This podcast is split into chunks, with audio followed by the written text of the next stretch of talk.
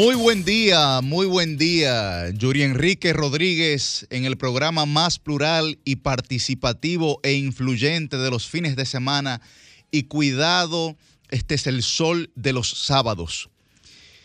Buen día para Milicen Uribe, Liz Mieses, Don Cristian Cabrera. Muy buen día para Susi Aquino Gotró, Roselvis Vargas y don Francisco Guillén Blandino. Recuerden que pueden sintonizarnos a través de nuestras diversas frecuencias, la 106.5 FM para Higüey y el Gran Santo Domingo, la 92.1 FM para todo el Cibao, la 94.7 FM para el sur y el este y la 88.5 FM para Samaná. Asimismo, recuerden que estamos a través de todas las plataformas de RCC Media, transmitiendo en vivo a través de su canal de YouTube, también a través de sol.solfm.com pueden sintonizarnos y como siempre a través de Telefuturo Canal 23. Hoy es sábado 6 de mayo, es eh, el día de la coronación del rey Carlos III en el Reino Unido, donde se encuentra una delegación dominicana encabezada por el presidente de la República en este acto histórico, histórico. Hacían evidentemente más de 70 años que no se visualizaba la coronación de un rey en, o de una reina en el Reino Unido. Muy buen día, Roselvis. Eh, Yuri. Buenos días a toda la gente. Bueno, pues que se despierta tempranito con nosotros y que ya está en sintonía con este sol de los sábados. Definitivamente eh, están, están ya desde el pasado jueves, si no me equivoco, en Londres, eh, pues el mandatario Luis Abinader y la primera dama Raquel Arbaje. Ayer, además de las fotografías que se vieron inicialmente en algunos encuentros previos, que son parte, pues digamos, de los actos accesorios, ¿verdad? De, de la agenda. Eh, sabemos que el mandatario asistió, por ejemplo, a un encuentro eh, con los mandatarios de territorios insulares, de, islas, ese fue uno de los primeros encuentros, pero ayer finalmente, pues se le vio en una fotografía junto a la primera dama llegando ya, ¿qué era eso que, había ayer? Era una recepción, era la recepción del rey eh, previo, previo a la coronación. Es una recepción que se realiza, pues evidentemente para recibir a, los, a los invitados principales de esta coronación, como son eh, evidentemente los jefes de estados. Tú sabes que yo viendo las fotografías ahora que, que ¿verdad? Como el tema está top esta semana, viendo las fotografías del rey Carlos III que asume la corona a sus 74 años, es casi un octogenario en breve, ¿verdad? Dentro de un par de años, en contraste con la apariencia y la energía que tenía su mamá, la reina Isabel, ah, cuando asumió con, 23 años. con 20 y tantos de años, ¿no? Este hombre tuvo que esperar toda su vida, Yuri, para, pues, para ascender a la corona y de qué manera. Nosotros hemos visto eh, eh, sendas series, películas eh, y, y, libros, pues, que narran, ¿verdad? Algunas de las cosas, pues, que se vivió en la familia real y verlo ahora, este hombre ya añejo, la reina consorte Camila ya añeja después de todo el escándalo que se vivió en su momento, eh, considerando que ella fue primero su amante, luego eh, eh, pues se convirtió en, su pareja formalmente, todo aquel escándalo con la princesa Diana, el divorcio de, de esta, de, del príncipe Carlos en ese momento. Señores, cuántas cosas adornan, ¿no? esta historia de todos estos años, pues que finalmente, digamos, continúa hoy con la coronación de, Carlos III. De eso voy a hablar en mi comentario, porque precisamente por eso que tú has mencionado, los dramas que han eh, circulado la vida del rey Carlos III, eh, lo colocan en una posición moralmente inferior. De hecho, ahora mismo en Reino Unido hay un movimiento que eh, se llama Not My King, Not My King, no es mi rey, ¿no? es en, inglés. Y este movimiento está siendo primordialmente movilizado por los jóvenes, por los jóvenes. Algunas universidades que, en las que el rey eh, Carlos III, por ejemplo, eh, fue mm, en, donde se le otorgó tal vez un, honoris causa, un título, un doctorado, etc. Eh, por ejemplo, universidades miembros, miembros del Russell Group, ¿no? El Russell Group es como el Ivy League de Estados Unidos, donde está Harvard, donde está Princeton, donde está Yale. Bueno, el Russell Group en, en Reino Unido es donde está Cambridge, Oxford. Y estas universidades han ido subiendo algunas fotos a sus redes sociales. Lo pueden visualizar en Instagram, por ejemplo, en el Twitter. Y esta mañana veía la Universidad de Glasgow, por ejemplo, que también es, que también es parte de este Russell Group, que colocaba una foto del rey. Glasgow en Escocia, que pertenece, Glasgow, en Escocia, que pertenece al, Reino Unido, claro, al Reino Unido. Eh, colocaba una foto del rey Carlos III del año 2001, cuando esa universidad cumplió 550 años de fundada. ¿no? Y en ese momento al rey Carlos III se le, se le otorgó un, título honoris causa. Bueno, si ustedes visualizan los comentarios de todos los jóvenes miembros de esa universidad, pues se darán cuenta que, hay un movimiento bastante fuerte con eso de Not My King, porque todos los comentarios son, digamos, alrededor de eso. Entonces, eh, de eso voy a hablar en mi comentario, porque creo que el rey de España en este momento, el rey Felipe VI, puede tomar una preponderancia mucho mayor a la que ya tiene ante la ausencia eh, de la reina eh, Elizabeth, de la reina Isabel, pero sobre todo ante la ausencia de calidad moral que mucha gente le imputa al rey Carlos III. Muy buen día, Melissa.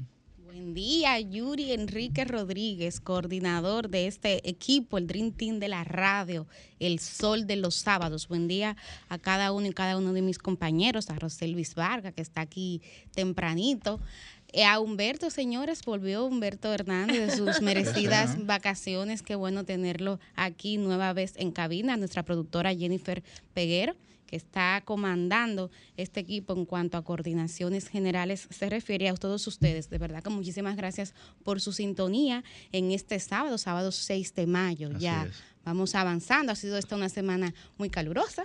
Bastante, bastante. Caramba, para quienes no creen. Empecé con lo del rey Carlos III para, quitarle un poco. Antes de irnos de, la coronación, en este momento en Inglaterra son las 12 y 11 del mediodía y, por ejemplo, el periódico El País de España tiene en su canal de YouTube la transmisión en vivo de la coronación. Eh, en este momento me parece, no puedo subir el, el volumen aquí, pero me parece que están cantando algo y se le veía hace un momentito pues al rey frente a lo que parecía ser un están en la abadía de Westminster. Un, líder en de, Westminster Abbey. un, líder religioso no pueden entrar al canal de El País el periódico español en YouTube y ahí van a ver la ceremonia en vivo.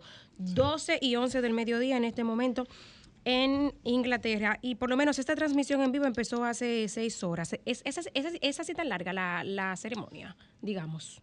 Bueno, lo que pasa es que hay una serie de protocolos, ¿no? O sea, tú sabes que la ceremonia, la, ceremonia también eh, lo que conlleva es un es un acto eh, religioso. Claro. Eh, porque recuerden que las facultades del rey o de la monarquía son dadas de lo divino, ¿no? Entonces hay una hay una serie de actos que se llevan a cabo previo a que a que el rey Carlos III sea pues oficialmente coronado.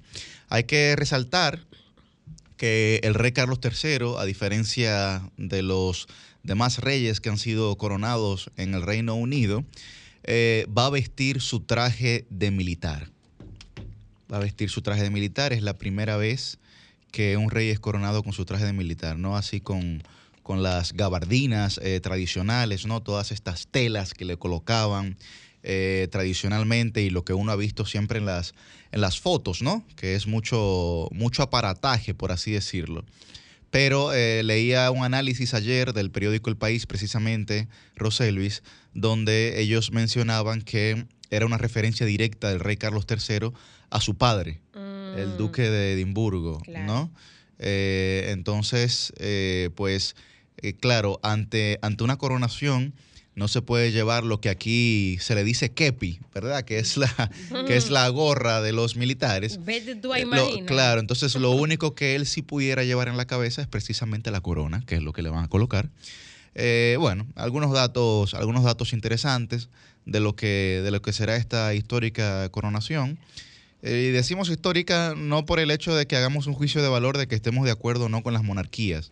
Lo decimos porque en el caso de Reino Unido señalábamos que hacía más de 70 años no existía una coronación, a diferencia del caso de España, en el que el rey pasado, el rey emérito Juan Carlos, eh, abdicó abdicó eh, para que su hijo pudiera eh, pues tomar la posición sin que, sin que el rey eh, hubiese fallecido, pues no se dio así, evidentemente, en el caso de, Reino Unido.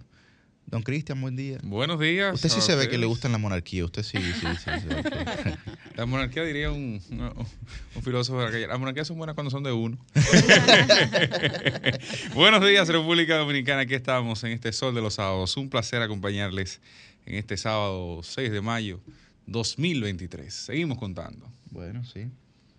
Eh, bien, como tú señalabas, eh, Roselvis, eh, te confirmo de que la procesión real, que así se llama, desde el Palacio de Buckingham comenzó a las 10 y 20 de la mañana de eh, Reino Unido. Hora de allá. Ya, hora de allá. Ya, eh, como tú señalabas, pasa...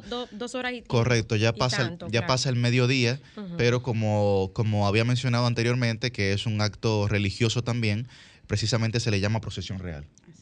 Y esa procesión real ya comenzó desde las 10 y 20 de la mañana con todo, digamos, sus protocolos, características bueno, mira, de este ahora proceso a la particular. Reina Camila le estaban colocando eh, no sé si, supongo que esta no será la, corona oficial, ¿verdad? La, la, que estamos viendo.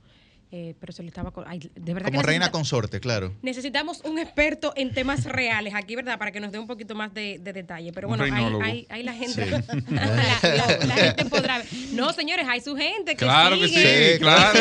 Yo no sé cómo se llama, pero... Que siguen estas revistas de temas reales desde antaño, que se saben toda la vida real. Yo tengo unas amigas que todas las páginas... Que no le dieron vida en, Gran Bretaña todo. en todo este tiempo, porque son 70 años de coronación de la reina Elizabeth.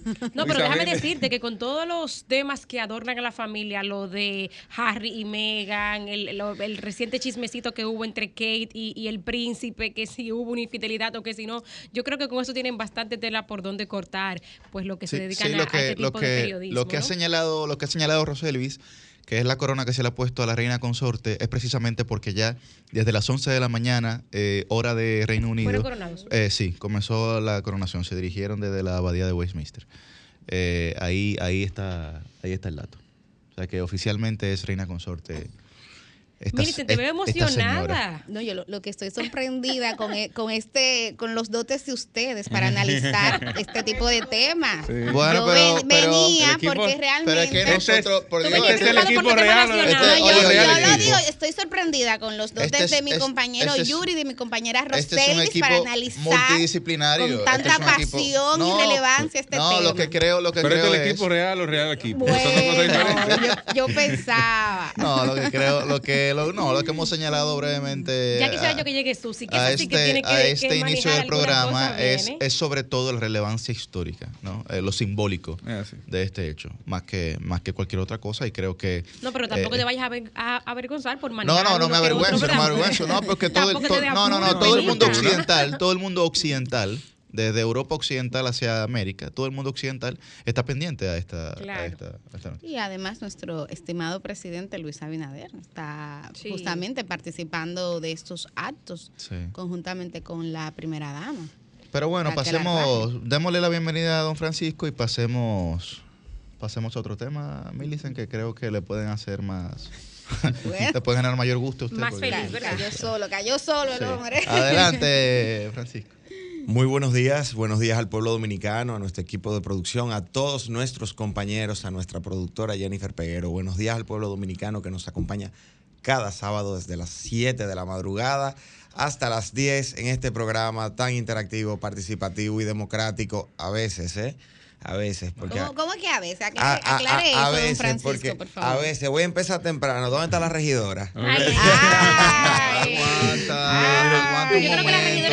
de ver ese t azul que tú tienes puesto. Sí, el azul es un color bonito, el azul es un color bonito. ¿Te gusta? ¿Te gusta? A mí me gusta el azul, a mí me gusta el azul, pero el verde me queda mejor. Ah, ok.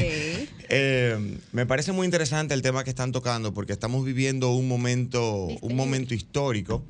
Estamos viviendo, estamos viviendo algo. Miren, nuestra generación, señores, nuestra generación ha vivido. Ya dos coronaciones. Ha, ha vivido aparte de dos coronaciones, ha vivido una pandemia, ha vivido la revolución tecnológica, la entrada de la inteligencia artificial. Yo creo que nuestra generación va a ser eh, a futuro analizada, eh, Yuri, como una generación de transición a muchos temas y creo que vamos a tener eh, dentro de Aunque unas Melissa décadas, no lo quiera comprender así, pero sin duda. Dentro de unas décadas vamos a tener la, la capacidad de analizar eh, nuestro, nuestro paso, ¿verdad? Nuestro paso histórico como generación, eh, desde una perspectiva muy interesante por haber vivido una serie de acontecimientos tan trascendentales para la historia de la humanidad. Y creo que gran parte de esa historia futura, o bueno, de esa historia actual cuando se cuente en el futuro, estará en manos de todos nosotros.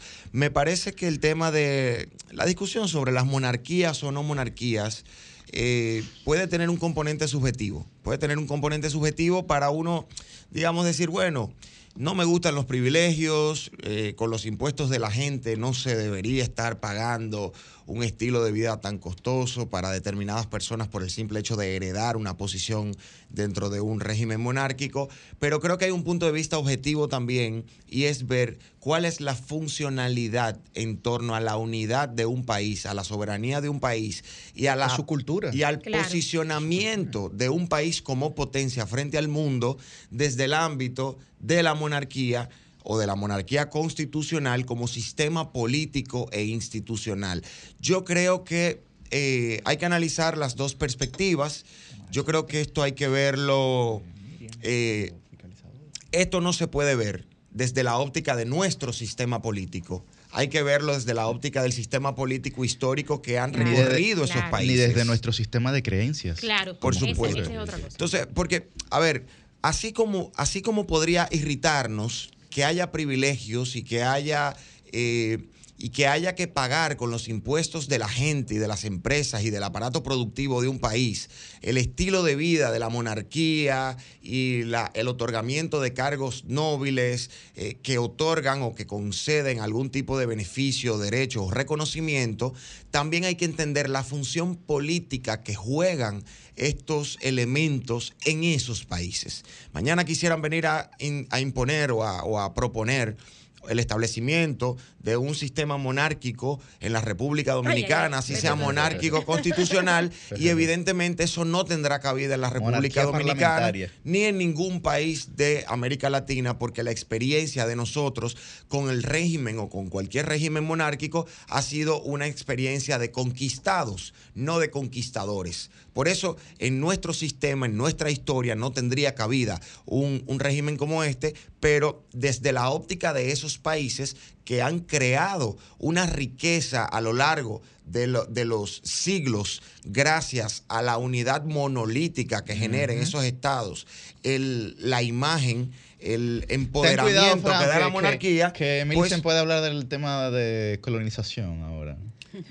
No, no, no, yo creo que hay que verlo en perspectiva y me parece y me parece que al margen de estas discusiones que son válidas y se están dando en esos países, creo que estamos viviendo un momento muy particular que deberíamos eh, aprovechar así sea como la lección de un libro vivida desde las redes sociales porque no nos invitaron a la coronación. Que, que, Francisco tiene razón en algo, es un tema de signos y símbolos. Lo que esos símbolos representan para, para ese conglomerado de países, ¿no?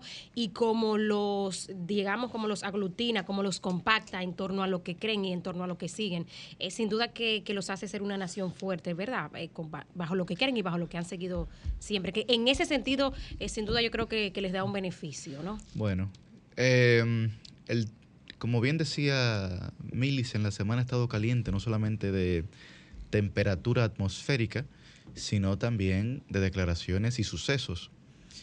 Arrancando por las declaraciones del presidente de la Cámara de Cuentas, mm. el órgano fiscalizador del Estado Dominicano, el órgano constitucional extrapoder, en donde el presidente de la Cámara de Cuentas eh, pues decía que era un preso de confianza lo, único que no decía es de quién era preso de confianza.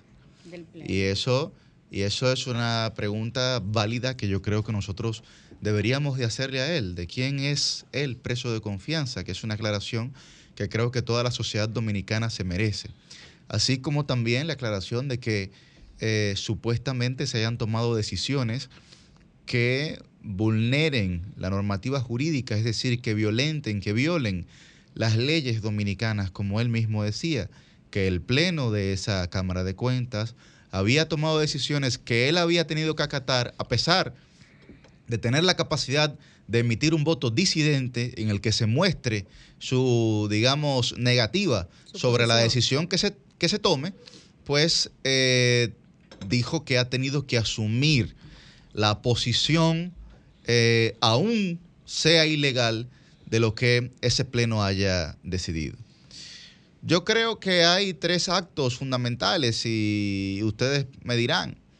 Lo primero fue, y lo mencionó aquí don Julio Martínez Pozo durante la semana, el primer acto fue la, la mención directa del presidente del Ejecutivo, el presidente de la República, sobre esa Cámara de Cuentas. Y auspiciaba la renuncia, ¿verdad?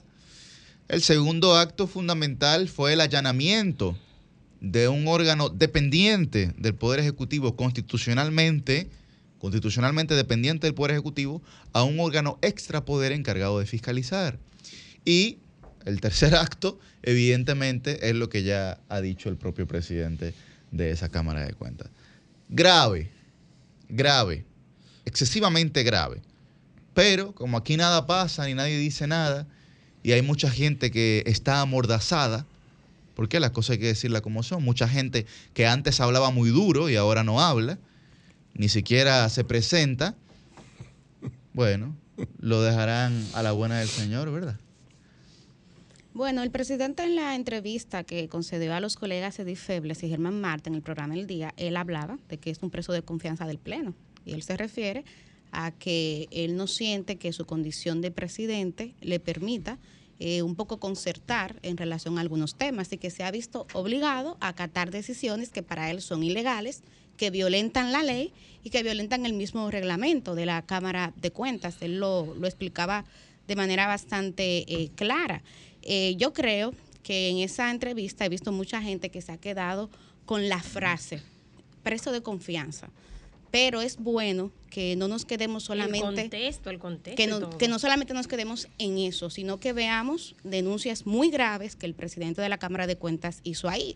Y él insistía, y de hecho es parte del tema que voy a tratar en mi comentario de hoy, se lo voy adelantando, en que hay una serie de auditorías que no cuentan con la calidad requerida y que entonces esas auditorías estarían siendo despachadas de manera express.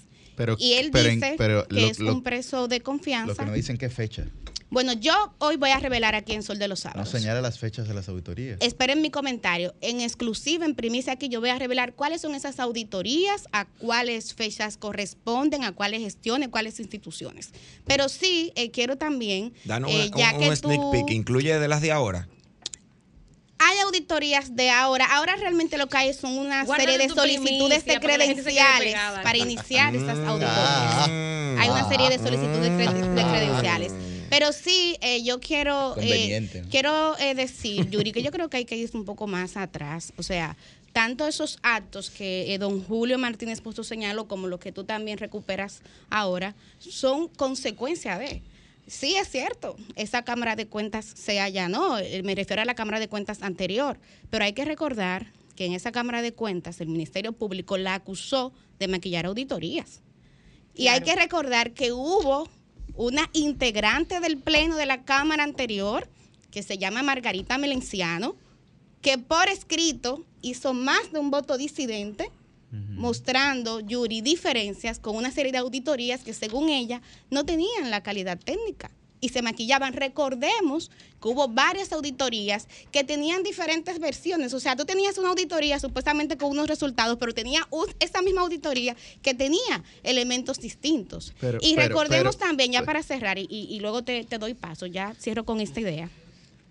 Eh, se critica que hay ausencias, que hay silencios. Yo esta semana vi un comunicado muy contundente de participación ciudadana donde estaba señalando una serie de irregularidades que encontró en esa Cámara de Cuentas. Entonces, no sé, parece que hay voces que se escuchan más que otros. Este es un mundo donde producto de la polarización también, uno, cada quien elige, sus interlocutores, elige cuáles son los comunicados que, quiere, que quiere darle. ¿Qué credibilidad puede tener eh, participación ciudadana si todos sus coordinadores están nombrados en el gobierno? Incluyendo, incluyendo a ministros de economía que fueron nombrados por el gobierno anterior el gobierno de Danilo Medina. El ministro de Economía, excelente ministro don Isidro Santana, era de participación ciudadana. Sí, así es. Y lo incluyendo, incluyendo, por ejemplo, también a don Antonio Isaconde, que fue ministro. Entonces, pero no era, pero, no era parte activa en ese momento de, a, mí lo que me da es, o sea, como, la política del asingunismo. O sea, la sociedad civil es mala, es mala para los políticos así. o sea, cuando el PLD era gobierno, que nombró gente de participación ciudadana en el gobierno, ahí participación ciudadana era buena. Pero para nada. Ahora que hay gente de participación ciudadana en el gobierno, para el PLD, entonces ahora participación ciudadana es mala. o sea, yo creo que hay que tener coherencia. es mi humilde opinión. No, no estamos refiriendo a eso. La coherencia hay que tenerla. ¿Tú sabes por qué? Porque los que defendieron la selección de esa Cámara de Cuentas y que se allanara la Cámara de Cuentas pasada, aún un órgano extrapoder, fueron esa misma gente. Pero nadie dice que ese señor, ese señor, ese señor, que es miembro actual de la Cámara de Cuentas, era un activista del PRM. Un activista del PRM.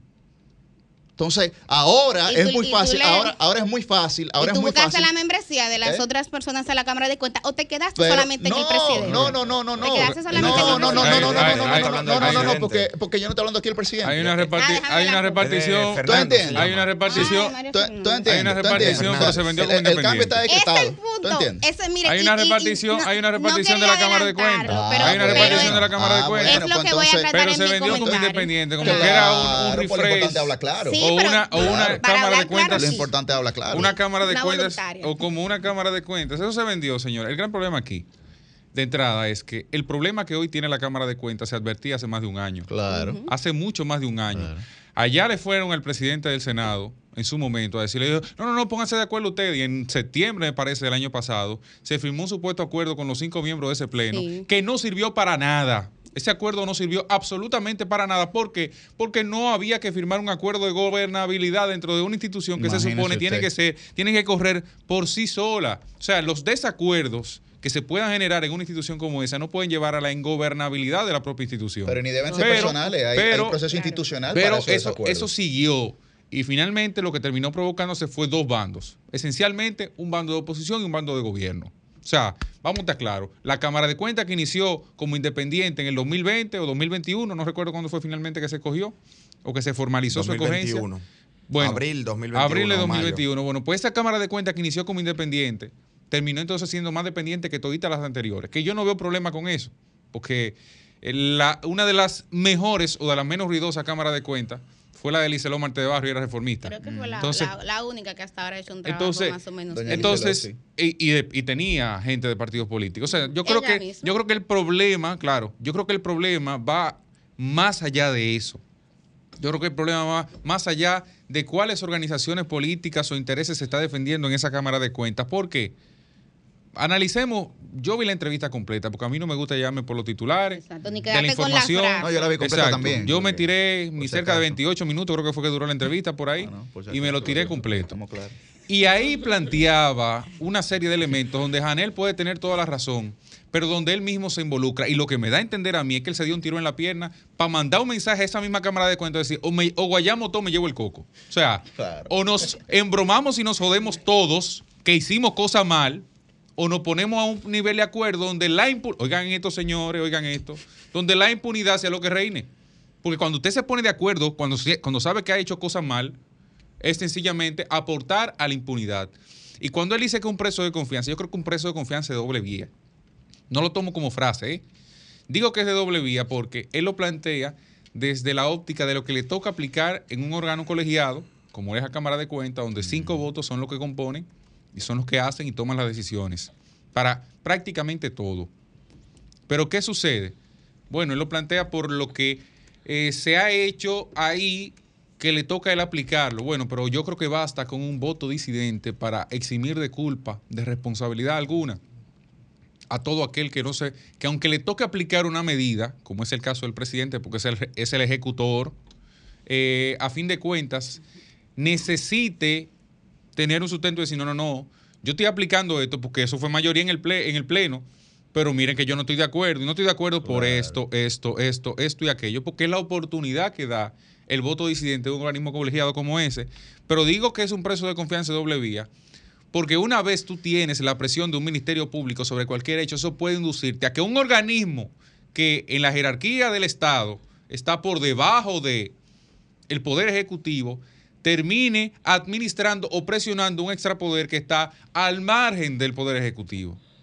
O sea, usted se busca el organigrama del Estado y se da cuenta que la Cámara de Cuentas está en una esquina, la Junta Central está en otra esquina, el Tribunal Constitucional está en otra esquina, y el Ministerio Público está por debajo del organigrama, aunque tiene categoría constitucional, por debajo del organigrama del Poder Ejecutivo. Ah, bueno, esa oficinita del Poder Ejecutivo, y, no lo digo como, como, forma despectiva, está entonces o tiene la capacidad de por un proceso judicial presionar a la oficina que está arriba. Y eso puede estar pasando en la Cámara de Cuentas. No sé si ocurre, porque yo no estoy en la, en la cabeza de Janel Andrés, ¿verdad? Ni, ni de ninguno de los miembros de ese pleno. Ahora, es penoso que se haya llegado a una situación así con ese pleno que está obedeciendo a todos los lineamientos de todos los partidos políticos de peso aquí. Vamos a estar claros en eso. Y eso no es lo ideal, o si es lo ideal, que se juegue con, con la ficha clara. Ahí está el tema. Yo, yo, creo que, que, la bola en la cancha la tienen esta semana de manera interesante los integrantes de la Cámara de Diputados. El presidente Alfredo Pacheco depositó un, proyecto de resolución eh, pidiendo una investigación para estos conflictos que están en la Cámara de Cuentas, pero también el, el ex vocero eh, de, del PLD, Gustavo Sánchez, también depositó eh, una segunda propuesta de resolución en la Cámara de Diputados. Asimismo lo hizo el diputado Horacio, José Horacio. José Horacio mundo estaba matando. Opción Democrática. E interesante también la que hizo la Alianza Dominicana contra la Corrupción, ADOCO. Eh, yo creo que son cuatro propuestas que se han depositado esta semana. Fíjense que vienen desde diferentes frentes, una de la sociedad civil con ADOCO. Eh, eh, tres, ¿verdad? La del PLD con Gustavo Sánchez, la del presidente de la Cámara, Alfredo Pacheco, y la de José Horacio. Eh, yo creo que ahí hay una, hay una inquietud que viene de un poder eh, interesante, el poder legislativo. Entonces hay que ver lo que surge a partir de ahora y que, y que esa investigación pues sea lo más clara posible para que veamos finalmente qué, qué es lo que está pasando ahí. Si realmente hay malas prácticas de uno o varios de los miembros o si como ha aparecido en algún momento al presidente de la Cámara, se le montó una campañita para desacreditar lo que de ahí saliera que pudiera perjudicar algunos funcionarios o exfuncionarios, porque también eso hay que decirlo. Fran. Miren, la verdad es que yo creo que yo voy a, yo voy a partir de, lo último que dijo mi compañera. Eh, Roselvis, yo creo que al presidente de la Cámara de Cuentas no se le ha montado una campaña. Yo creo que él solo se ha encargado de demostrar que es un incapaz en materia de gerenciar una institución de ese tamaño. Él podrá ser muy buen director de un departamento, de cualquier otra institución, como seguramente lo fue, pero él ha demostrado una incapacidad absoluta para gerenciar. Él, ha demostrado que no tiene el liderazgo necesario para llevar eh, la voz cantante y la capacidad de persuasión necesaria para poder generar en un órgano colegiado, porque es un órgano colegiado ciertamente, como él mismo lo dijo, eh, el liderazgo para viabilizar los trabajos de la Cámara de Cuentas. Él podrá ser muy buen técnico, cosa que no lo sé, pero tampoco tengo que ponerlo en duda. Él podrá estar eh, capacitado en las herramientas más modernas de auditoría, contabilidad gubernamental y en todo lo que su currículum dice y él mismo se reconoce y se aplaude y se da palmaditas en la espalda en los medios de comunicación. Muy bien, felicidades, qué bueno.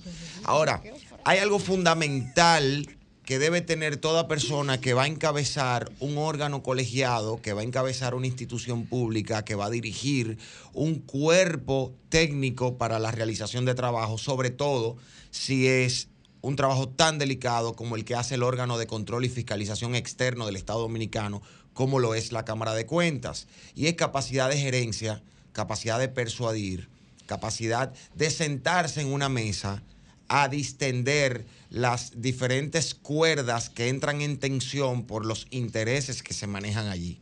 El problema ahí no es que haya un bloque del oficialismo y un bloque de los opositores, porque ahí las tres mujeres miembros de la Cámara de Cuentas no llegaron a ponerse de acuerdo para hacerle la vida imposible al presidente de la Cámara de Cuentas. Eso no es verdad. Como el presidente de la Cámara de Cuentas y el señor Mario Fernández tampoco llegaron ahí con la intención de hacerle la vida imposible e imponérsele a las otras tres miembros. Son cosas que se van dando y son cosas que un presidente de un órgano colegiado debe tener la capacidad de solucionar desde antes de que inicie el problema. Y en mi comentario yo me voy a, a referir exclusivamente a este punto para demostrarle a ustedes o por lo menos para guiarlos en mi argumento, ojalá que ustedes me crean, de cómo los tribunales, los órganos extrapoder, los órganos de rango constitucional han estado siempre compuestos por personas que han hecho trabajo político, que han tenido tendencia en partidos políticos y se han manejado de manera impecable. Y los órganos han seguido funcionando porque trabajan con el criterio de una institución política como son todas las instituciones del Estado dominicano, incluyendo las altas cortes. Ahora, porque son, son gente de Estado. que ya terminó. Cuando usted agarra y usted pone a una persona, por más capacidad técnica que tenga, que no tiene las habilidades gerenciales necesarias para dirigir una institución pública tan compleja y mucho menos dirigir a un grupo de un pleno, y cuando hablo de dirigir, no es llevarlos como borregos, porque esa no es la idea de un pleno, de un órgano colegiado, sino hacer entender las consecuencias políticas e institucionales de cada acción u omisión, cuando usted no tiene esa capacidad y usted está dedicándose a apagar fuegos, a apagar fuegos de cosas que usted mismo ha hecho o dejado de hacer entonces usted pierde la perspectiva y eso es lo que ha pasado en la Cámara de Cuentas. Francisco, has mencionado dos aspectos que considero claves en tu participación y en las cuales eh, coincido, que son pues la falta de liderazgo y la falta de gerencia eh, que ha tenido el, presidente del Pleno eh, de, de, la Cámara de Cuentas, Janel. Eh, en todo su, su, su, tiempo allí al cargo. Y a esto le agrego también, por supuesto, la falta de responsabilidad, porque ante su incapacidad de poder llevar a cabo eh, sus funciones de una manera correcta, ante su incapacidad de poder liderar estos procesos, de, de, poder hacer consenso, de poder lograr que se cumplan las normas, de poder lograr que los procesos se realicen de la forma adecuada, de poder eh, llevar a cabo todas las, eh, pues, los procesos, ¿verdad?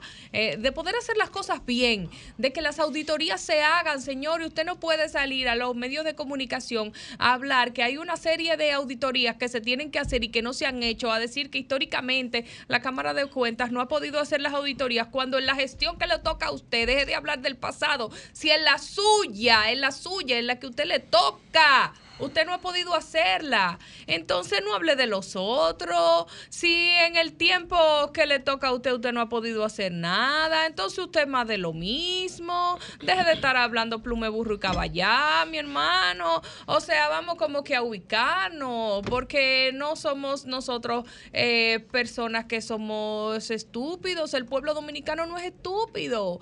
Y no es el primer escándalo que ha tenido este señor. Entonces, la primera vez lo defendió que no era su culpa, que le querían hacer daño, pero caramba, ya la segunda vez uno dice, eh, ya hay como demasiado ruido con este señor. Él mismo se ha hecho su mala campaña. Él mismo ha saltado a decir esa serie de cosas que lo han perjudicado. Cómo él salta con ese tipo de comentarios de que él ha tenido que hacer lo que digan los demás, aunque esté contra la ley eso sí demuestra una total capacidad, no solo de formar parte de ese equipo, de ser quien lo dirija. Caramba, si usted tiene que llevarse de lo que digan todos, ¿cómo te va a ser el, que tome la batuta de esa orquesta? Usted no tiene capacidad ni siquiera de estar ahí, pero ha tenido la poca responsabilidad, la poca capacidad, la poca visión óigame, de decir, yo no puedo con esta vaina, yo me voy de aquí. Soy un profesional y tengo la dignidad es suficiente de buscármela en otro lado, haciendo un trabajo digno y ganarme mi cuarto en otra área y no está aquí pasando vergüenza nacional y haciendo a República Dominicana pasar vergüenza nacional e internacional, porque desde que alguien busque noticias en República Dominicana, como hace uno cuando está buscando información, que lee los periódicos de otros países, que uno ve lo que está pasando en las otras naciones, diga, óigame, pero ¿y qué es este lío tan feo en República Dominicana? Que el de la Cámara de Cuentas, mire con lo que salió. Entonces, váyase con dignidad, mi hermano, deje de estar haciendo ridiculeza y payasada. Pero no, le falta liderazgo, como bien ha dicho Francisco, le falta gerencia y le ha faltado responsabilidad y dignidad también. Peruanización de la justicia, ese es un concepto que ha usado. ¿Cuál, Peruanización. de la justicia es un concepto que ha usado Julio Martínez Pozo en algunas ocasiones. y yo creo que tenemos que tener cuidado porque mirémonos en el ejemplo de Perú. Sí. Cómo se viven oh, ahora no, no, no, no, discúlpame. queremos mirar ahora en el ejemplo del Perú. ¿cómo, ¿Cómo se han faltado?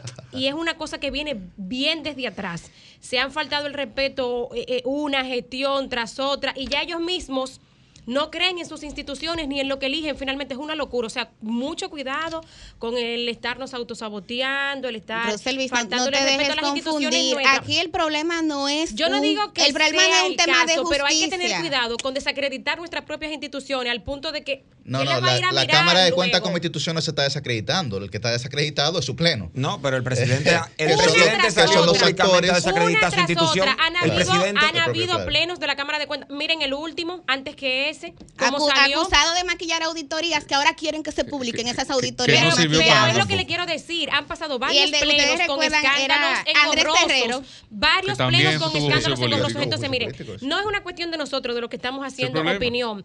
Se lo digo incluso hasta los propios miembros de esta, de las anteriores, y a los que, señores, hay gente que ha postulado y que no ha entrado, que quizá va a postular de nuevo y que en algún momento va a entrar. Entonces, mucho cuidadito, señores, con, estar volviendo esa institución un tollo que nosotros ninguno creamos en ella. Entonces, el, tema, el tema, atención tema con respetar claro, el tema está muy bien de la Cámara de Cuentas. El tema está muy bien de volver al pasado y decir que la gestión anterior se le, se le acusa de maquillar. Eso no es eh, me puede decir Fran, ¿verdad? Y lo podemos decir nosotros que somos abogados, maquillar no es una figuración jurídica. No, pero, pero lo que bueno, implica, está haciendo una, no, acusación. no de maquillaje, que lo van a acusar. Ah, es de adulteración de documentos públicos, ah, es de complicidad, es de corrupción. Entonces, entonces, entonces, no es que la, la, la, claro, no, no, nos confundamos de ese maquillaje por eso, por eso, la, pregunta, la pregunta que yo hago es, la pregunta que yo hago es, ¿qué credibilidad entonces pueden tener las auditorías de la actual gestión de la Cámara de Cuentas que han dado pie para que el Ministerio Público meta preso a gente.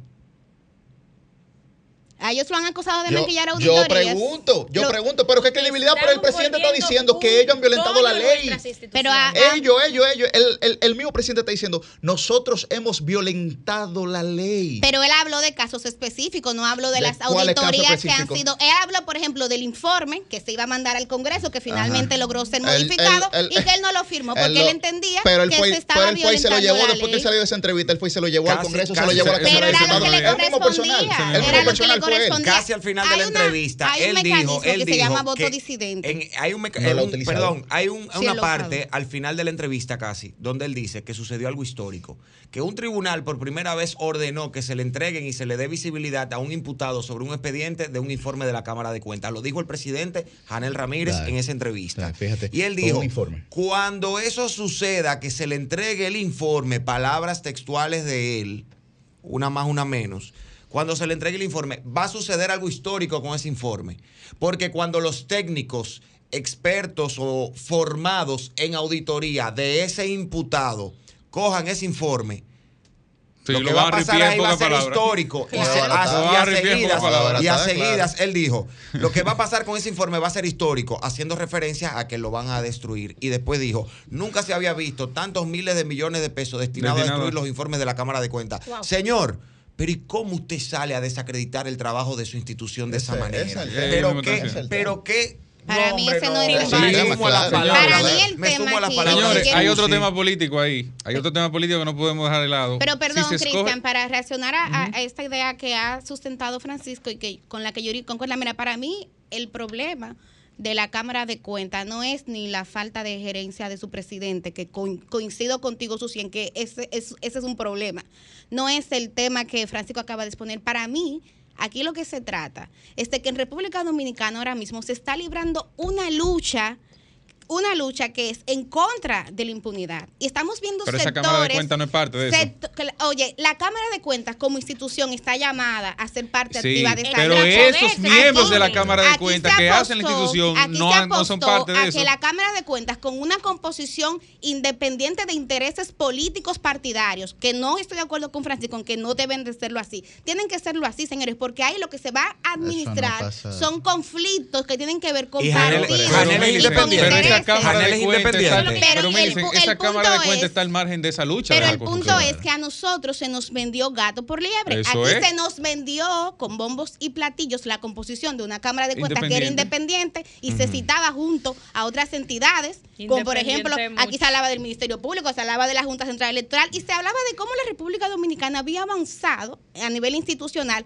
en ese factor. Y realmente lo que estamos viendo es que no, que ahí lo que realmente hay personas que tienen compromisos políticos partidarios, pero ni siquiera para mí ese es el, problema. El problema es de cómo esta esta lucha está refrenando un proceso histórico que estamos viviendo aquí en República Dominicana, de que por primera vez aquí haya menos impunidad. Y a eso que yo creo que ustedes le presten atención, porque yo sí estoy de acuerdo con Roselvis en que aquí hay campañas que se han articulado y se han articulado, para que ustedes tengan una idea, desde barras de defensas que son muy costosas y que ante incapacidad de defenderse han salido a desacreditar y a manchar. Ahora bien, y con esto cierro. el, el problema de la Cámara de Cuentas, oye, pero en el caso de, el problema de la Cámara de Cuentas, no hay ninguna, oye, no hay ninguna barra de defensa que el mismo presidente de la Cámara de Cuentas fue él. Yo no sé si me equivoco. Yo no sé si me, yo no sé si me equivoco. Porque yo reconocí que para mí a él le falta inteligencia emocional. Y yo no sé si me equivoco, pero yo siento. Se la han armado. Se la han armado, pero fue él que está hablando del proceso interno. Pero es del proceso interno que él está hablando. Él no está hablando de una declaración de un funcionario, de un político. Traspiés públicos. Traspiés no trayones. Que ha dicho cosas que pero, pero, y es verdad. Pero el, primer error de esa Cámara de Cuentas. que no ha logrado consensuar ese órgano Pero al día siguiente. Oye, pero no es menos cierto todo lo que hay en el entorno. Oye, al día siguiente de que cogieron esa Cámara de Cuentas. Oye, al día siguiente de que cogieron esa Cámara de Cuentas. No puede ser más fuerte que usted mismo salir a tirarse por el Oye, al día siguiente de que cogieron la terna en la Cámara de Diputados, esa Cámara de Cuentas, aquí todo el mundo sabe cómo se maneja eso. Yo comencé a, a, buscar los nombres. Es un trabajo de chequear de dónde vienen, quiénes son esta gente que van a administrar los cuartos míos y que van a investigar lo que, esté, lo que en el Estado. Oh, pues resulta que los cinco que iban a ser cogidos, de los cinco había una que era asistente de uno del pasado. Ah, pero había, dilo, era del PRM, ese del pasado. Pero mi amor, pero estoy diciendo. No, pero dilo, porque tú te atreves a decirlo. Pero estoy diciendo, pero es diciendo lo que estoy. Es verbalizando lo que estoy. había una que era asistente de uno del pasado, dentro de lo que encontré, ¿verdad? Había uno que era hijo del de un dirigente del PRM de Monteplata y había otro que era de un grupo de Santiago, que se, revestía de, sociedad civil, pero que era un promotor de la campaña de Luis Abinader. Y ahí están todos sus tipos que ni siquiera lo ha podido borrar de tanto que son. Yo siento que, yo siento, yo siento que Millicent, yo, siento que Millicent, con su comentario, con su, con su intervención, le tiró un salvavidas no a los miembros del Pleno ni al presidente, sino a la institución. Que es lo que a mí me interesa. perdón, perdón, pero, pero, quiero rescatar eso. Le tiró un salvavidas a la institución y yo entiendo que todos tenemos que defender eso. claro. Eso es lo importante. Ahora, ahora. Ese salvavidas, Millicent, yo también se lo quiero extender a la institución con la salvedad de que no sigamos creyendo que hay enemigos un brazo oculto y largo que llega de enemigos que quieren socavar una institución que no está funcionando por la incapacidad de su propio sabes, presidente. ¿Tú sabes qué pasa? Antes de irnos la llamada, que por más salvavidas que le han tirado a esa institución y a otras, los salvavidas han sido de hielo y se han derretido. Vamos a escuchar a, la, a, los oyentes. Wow. Comunícate 809 540 165 1833 610-1065 desde los Estados Unidos. Sol 106.5, la más interactiva.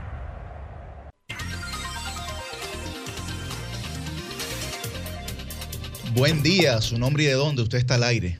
Buenos días, Buen día. Alexander de Malmón. Adelante, Alexander. Hola, Alexander. Sí, gracias a Dios. Mire, eh, ¿cómo le digo? La cuestión de la... Exprésate. complicado. Exprésate libremente. No, y, y, y, muy libre que yo me expreso, yo no tengo atadura. Lo sabemos. Mire, eso, yo, eso está clarito. Mire, yo le voy a decir algo a ustedes. Yo veo como la gente del PLD, de, algunos hasta del PRM, pero la gente del PLD y la FUPO alegre con lo que está pasando en la Cámara de Cuentas. Tú lo ves con una alegría. Ya si, oh, dice, yo, yo he oído, he oído como, ya si es verdad que eso se, se fuñó ya sí es verdad que la Cámara de Cuentas se puñó, porque ahora sí es verdad que la impunidad, ahora vamos a seguir tranquilitos, porque todo lo que se hizo ahí no sirve, porque este, porque Janel no sirve, porque este no sirve. Miren, es alegre para que este país siga jodido. Miren, miren, no es por nada, pero un país, un país que, que solo coma arroz con huevo, hay problemas graves. Esta dieta hay que cambiarla porque este arroz con huevo tiene el cerebro fundido a los dominicanos. ¿Y cómo va a ser que, cómo va a ser que una gente con dos dedos de frente por eso que a mí a veces me molesta cuando dicen Leonel Fernández, el gran salvador, eh, Danilo, un, gran armador. Me molesta, ¿sabe por qué? Porque yo creo que esas son de las personas con menos capacidad que tiene este país. Y mire, y yo lamento, espérate, yo lamento, yo lamento que gente, que gente del, que gente joven sigan esa persona. Pase un buen día. Pase buen día. Usted antes comía arroz con carne y ahora arroz con huevo. Sí, porque está muy caro. gobierno del PRM. Está todo muy caro. Vez hay gente que se lamenta de que, de que sigan otro que usted sigue también. Buen día, su nombre y de dónde está el aire. Buenos días a todos, el staff. Mi nombre es Carlos Muñoz de Arroyo. Yo quería pedirle. Adelante, Carlos. Sí, gracias. Yo quería pedirle nuevamente, que se lo he dicho en el aire, que por favor no hablen todos al mismo tiempo Sí, sí. Hagan la diferencia. Gracias, Carlos. Paneles de, panel, hagan la diferencia ustedes. Lo otro es, la Cámara de Cuentas, históricamente yo creo que la única que funcionó fue a la que Juan Pablo Duarte le hizo la rendición de cuentas de aquella, misión militar que él tuvo, donde él hasta contó cuánto se invirtió en, Cabo de Vela y este tipo de cosas. Después más nunca. Eso ha sido un órgano ejecutor del gobierno de turno o de los intereses políticos si quisieran, si quisieran una Cámara de Cuentas auténticamente independiente y técnica, ¿por qué no ascienden a todos esos auditores que tienen 20 y 30 años ahí trabajando y que sean ellos los que la dirijan? Porque ellos son los que conocen las instituciones públicas. Eso por un lado. Y por otro lado, Finalmente, con, respecto a con respecto a las monarquías, es cierto que en la República Dominicana difícilmente haya monarquía estatal, pero sí la hay partidaria. Al defensor de la fuerza del pueblo que está ahí, el señor Blandino, que sepa que él pertenece a un partido monárquico, porque el Rey León solamente se lo va a soltar a Simba cuando le toque. Qué barbaridad. Buen día. Buen día. Su nombre y de dónde está el aire. Wow, man. Sí, saludo. Adelante, Zeneida, dale. Santo Domingo Norte. Hola, mi querida periodista. Oyéndote bien, Zeneida. Ánimo. Qué bueno, qué bueno, mi amor. Un saludo para tu madre. Así le daré, está hueleando hoy. Es, verdad, ah, pues te parece a mí. Mira, adelante, Zenaida, adelante. nosotros vemos que siempre vivimos eh, pregonando, hablando por esta ley 8701, pero no vemos que los diputados y senadores se enfoquen en esa ley. Queremos respuesta. El pueblo quiere respuesta, señores legisladores, que ustedes son eh, el primer, el primer eh, poder, el primer, sí, el primer poder del Estado y nosotros somos que lo llevamos ahí a ustedes. Pero, señores, ¿cómo vamos a, a buscar los votos para ustedes si la gente está muy, muy de conforme, muy, muy mal con esa ley? Cuando uno va a un médico, a una farmacia, no le curen los medicamentos, pero nadie dice nada. Gracias. Bien. Gracias, Zeneida. Buen día, su nombre y de dónde está el aire. Buenos días. Adelante. Mire, Villamella. Adelante, Villamella. Hay que reírse con esta gente del PRM, que comemos arroz con huevo. Yo como arroz con carne todos los días, pero yo me preparé en estos 20 años que pasaron. Ellos sí no se prepararon, que lo ponen en los puestos más bajitos, porque no tienen ningún nivel de educación. Y con Janel, ese muchacho, no estaba preparado para eso de la Cámara de Cuentas. Le faltaban canas a ese caballero y me la muy lamentable porque soy de piel oscura y cuando a un negro le dan una oportunidad y cae así, es un problema para los que venimos detrás. Eso es lo que hay que pensar, me dice. Que pase un buen día. Bien, bien. su condición de joven, porque entonces también... Buen día. Sí, buenos días. Sí, me habla eh, la comunicadora Lucy Nova Montellano, Puerto Plata. Adelante, Luz. Este, dos cosas. Lucy, ¿arreglaron el, puente, de Cangrejo ya? Obra Pública dijo que fue la comunidad que pidió que se retrasara. Ese es un CD que está de moda. ¿Arreglaron eh, el puente ya? Pero no me curcuté, yo soy Valerio, a mí no pueden fuñir mucho y yo los Valerios somos medio locos. Dale, Luz. Ustedes olvidaron que eh, Fernando Valero, que es una mocha, pelea con los haitianos con una bota puesta. Óigame, las intrígoles de las instituciones. Yo, yo trabajé muchos años como secretaria. Ustedes se dan cuenta que a la Cámara de Diputados dicen que no votaron por un proyecto, pero se quedan ahí. Hacen quórum. Así mismo pasa con esa persona. A veces ellos se hacen de cuenta que no van a etiquetar, pero para que los demás pasen un proyecto y ellos lavarse la mano, por un lado. Por otro lado, hablando del puente, la protección que tenía eran unos pedazos de muros para evitar que los motoconchos se fueran al hoyo, porque es muy profundo ese río, porque eso está apenas a unos 50 metros del mar. Entonces lo llevaron. Y ahora dicen que no hacen el puente, de que porque hay una persona cerca del puente que no acepta como los negocios, pero es total mentira, como todo lo que se te gobierno. Porque tú no puedes hacer simplemente 40 metros de puente y de ahí a Sosúa tienen que comprar todo, porque yo no creo que un pedacito nada más para de que eh, cuatro vías. Por otra parte, estuve viendo ayer al incumbente de obra pública que le va a crecer las orejas tanto y tanto que te van a tener que buscar clip para y la nariz, que ha invertido en 5 kilómetros de aquí, de Montellano a Cangrejos, de dos trillos, uno para subir un vehículo y otro para bajar, que hay 195 millones invertidos en eso. Entonces, calculamos, sale un kilómetro a 39 eh, millones, un kilómetro de un trillo, para que ustedes se molesten, que vengan a Sosúa, vengan a la playa para que vean, hagan fotos, y paren en el sitio, observen para que vean. A los que nos dicen ladrones, a los PLDistas, por lo menos todo lo que hay en Montellano, lo hizo el PLD. Y que alguien llame de Montellano y diga ¿Qué, ¿Qué, ha hecho el PRM? Porque por lo menos Hipólito hizo un barrio que se llama Juan Locuar. Este no ha hecho nada. gracias, gracias, Lucy. Buen día, su nombre y de dónde está el aire. Buenos días, buenos días. Zavala de Santo Domingo Oeste. Adelante. Felicitar primero al presidente de la República porque parece que hizo un máster en callar a la prensa. Un máster en callar a la prensa. Bueno, ese programa, ese programa de ustedes, por lo menos ahí se atreven se atreven ustedes a decir las cosas que están mal. Pero pareciera como que todo está color de rosa y que todo está muy, muy bien porque veo que Altagracia Salazar se le olvidó que la cosa la hacían mal. Se le olvidó a Marino Zapete que la cosa la hacían mal. Uchi Lora, que me disculpe que se está un poco enfermito, pero sigue escribiendo. Todo está bien. Juan Bolívar Díaz se fue de viaje y todo el mundo ha ido saliendo. La gente que uno realmente creía que decían las cosas reales salieron del aire entonces, eh, así es muy bueno. Es un máster que tiene en hacer la cosa mal y que no se diga. Bien. Buen día, su nombre y de dónde está el aire. Buen día, Merán, le saluda de aquí de los Adelante, Merán. El equipo. Mira, con relación a la Cámara de Cuentas, ¿no será que ese señor eh, tiene una camisa de fuerza ahí y no puede hacer nada? Porque para nadie es un secreto que de todos los partidos hay, hay personas o que pertenecen a alguna parte de la política y le, ponen una camisa de fuerza. Así pasa en muchas instituciones que no pueden salir del personal que tienen ahí, que está bien preparado, pero le hacen camisa de fuerza a los que tienen el mando ahí. ¿Será eso que está pasando allí? Pase muy buenos días. Es probable. Puede ser. Buen día, su nombre y de dónde está el aire.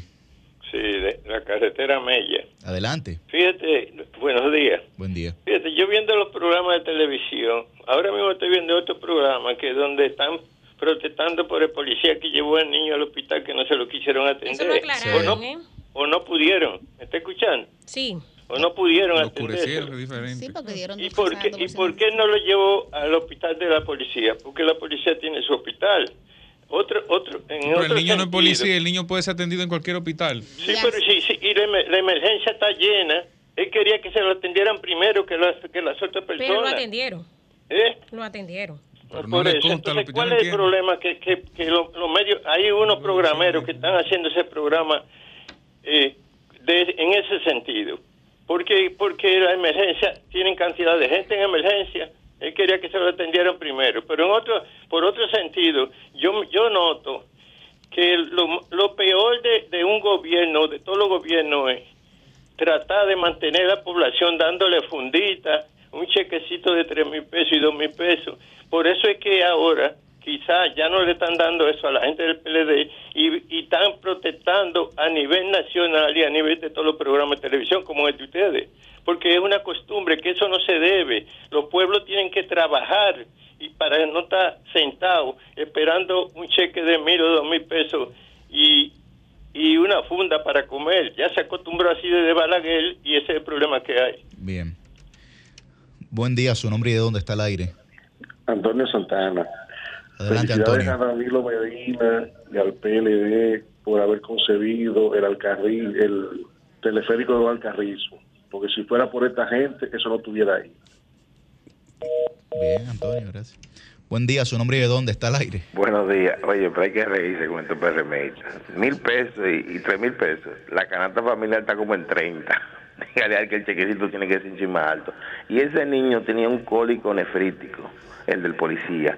No todos los hospitales tienen un nefrólogo pediatra en la vuelta a la esquina, ni siquiera la clínica. El Hugo Mendoza y el hospital Robert sí son los que tienen nefrólogo pediatra. Tienen que educarse los PRMistas para el próximo gobierno en 30 años, ¿eh? Tienen que prepararse. pero usted decretó la reelección en 30 años. Buen día, su nombre y de dónde.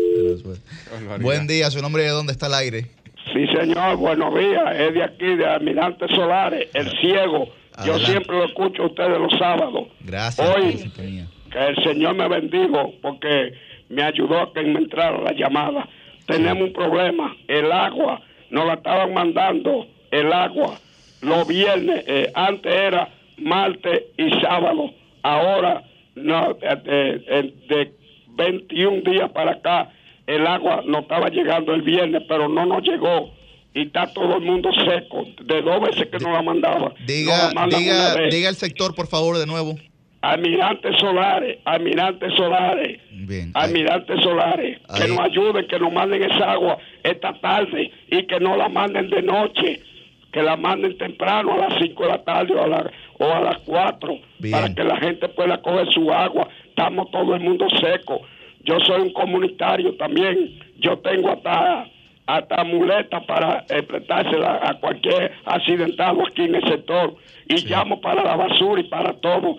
Y tengo gente, periodistas en, el programa de la tarde, que me ayudan con eso, ¿sabes? De, acuerdo, no, ahí está Almirante, Almirante Solares. Almirante Solares necesita, necesita agua.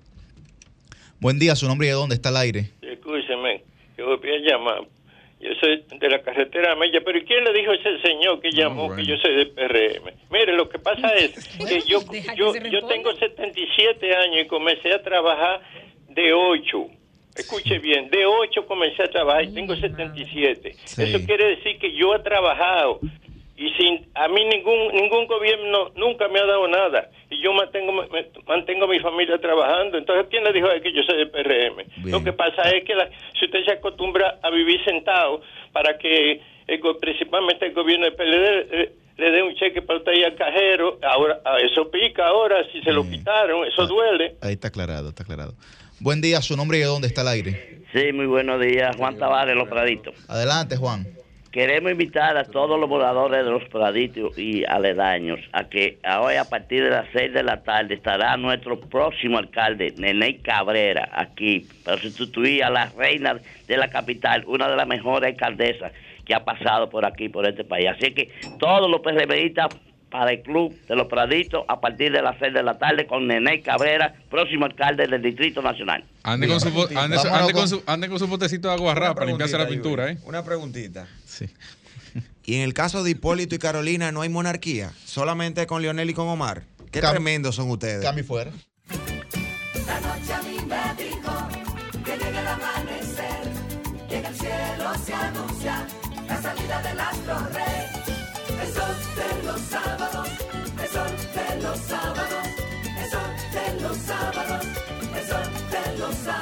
Bien, a las 8 y 13 de la mañana iniciamos la ronda de comentarios de este Sol de los Sábados. Muy buen día para don Francisco Guillén Blandino. Muy buenos días, nuestro coordinador Yuri Rodríguez, a todos nuestros compañeros en cabina, a nuestro equipo de producción y a nuestra productora Jennifer Peguero. Un señor, un señor de los que llamó hace un ratito, decía que, que el gobierno del PRM o el presidente Luis Abinader había hecho un máster en callar las voces independientes del periodismo y eso tiene unas implicaciones bastante profundas. Incluso hace unos días un grupo de periodistas y comunicadores, digamos que planteó una situación bastante compleja eh, para conmemorar el Día de la Libertad eh, de Prensa o de la Libertad de Expresión, me parece, ¿verdad? De prensa.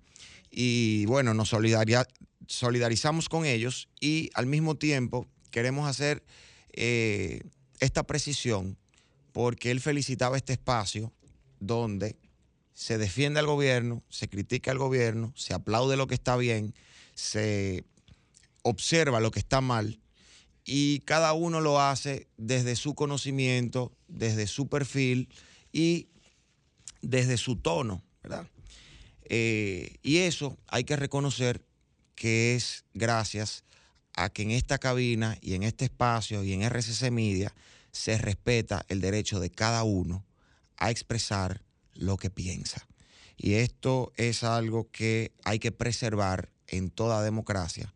Y nosotros, como beneficiarios y al mismo tiempo corresponsables de que eso suceda, debemos siempre resaltarlo porque es a lo que todos debemos aspirar. Dicho esto, seguimos con la Cámara de Cuentas.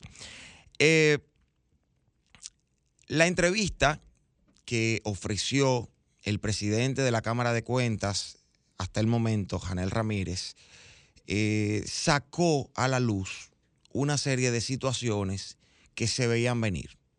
Desde octubre del año 2021, cuando la Cámara de Cuentas, este pleno de la Cámara de Cuentas tenía apenas unos seis meses eh, designado por el Senado, nosotros veníamos advirtiendo en este y en otros espacios en los que participamos sobre una atípica inactividad y un silencio muy particular por parte de la Cámara de Cuentas y particularmente de los miembros de su pleno y de su presidente.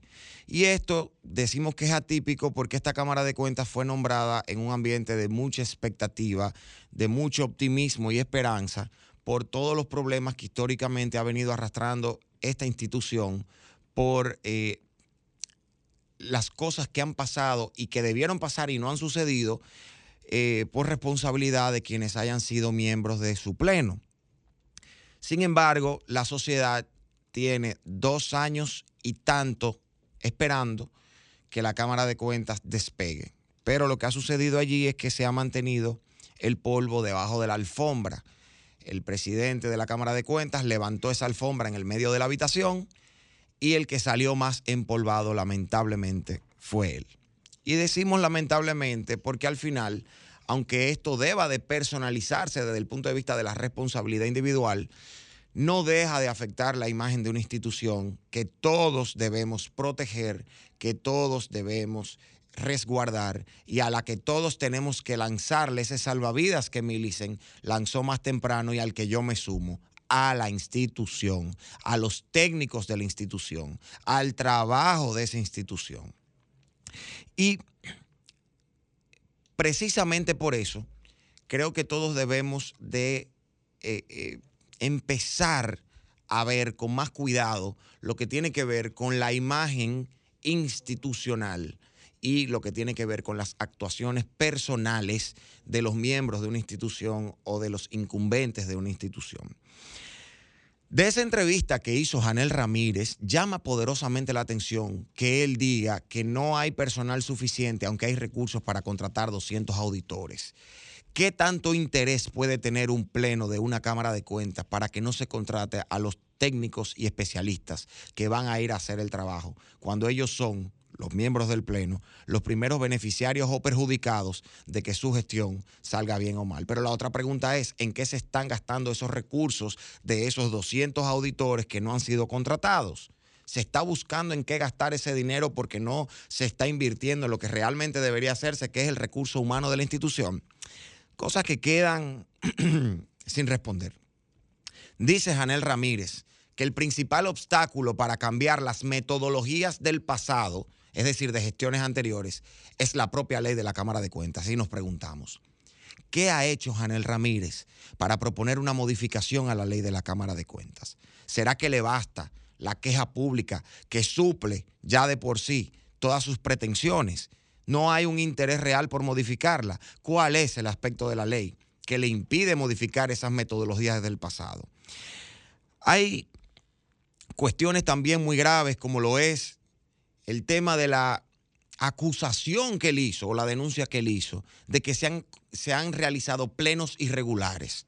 Pero lo peor es que una acusación tan grave en contra de sus pares, de los demás miembros de la Cámara de Cuentas, él no pudo sostener los fundamentos jurídicos y se limitó a decir que como él es contable y él respeta mucho los tecnicismos, él no podía decir por qué los plenos eran ilegales, pero que él sabía que sí, porque él había consultado a abogados administrativistas expertos. Usted no puede salir a acusar a los miembros del Pleno de la institución que usted dirige sin usted tener mínimamente el fundamento de por qué usted lo está acusando, porque queda como una denuncia vacía y un pataleo ante la imposibilidad de usted salvarse de manera individual, queriendo arrastrar a todos los demás al derricadero en el que usted mismo se ha metido por su incapacidad. Y me disculpa que se lo digo con todo respeto, pero con todo el dolor de un ciudadano que está viendo una institución que no está funcionando cuando sobre sus hombros cargaba la responsabilidad de devolverle a la ciudadanía el optimismo y la esperanza de una institución que debería estar funcionando correctamente. Sobre todo cuando usted es un técnico especialista en el área y usted debería tener esa institución trabajando como una tacita de oro.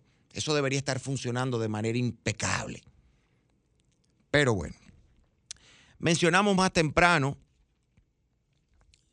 la, afirmación que hizo el presidente de la Cámara de Cuentas sobre la destrucción de los informes que ha rendido esta institución con respecto a determinados imputados, que el equipo técnico formado en auditoría de los imputados va a poder destruir en un hecho histórico el informe de la Cámara de Cuentas. Yo creo que ese imputado ya se ahorró el dinero de los auditores, porque con llevar esa afirmación suya al tribunal es suficiente para que ese informe sea completamente desechado por un juez. Usted se puso por delante a decir que sus empleados, que los empleados de su institución responden a intereses políticos y que los informes de su institución no sirven.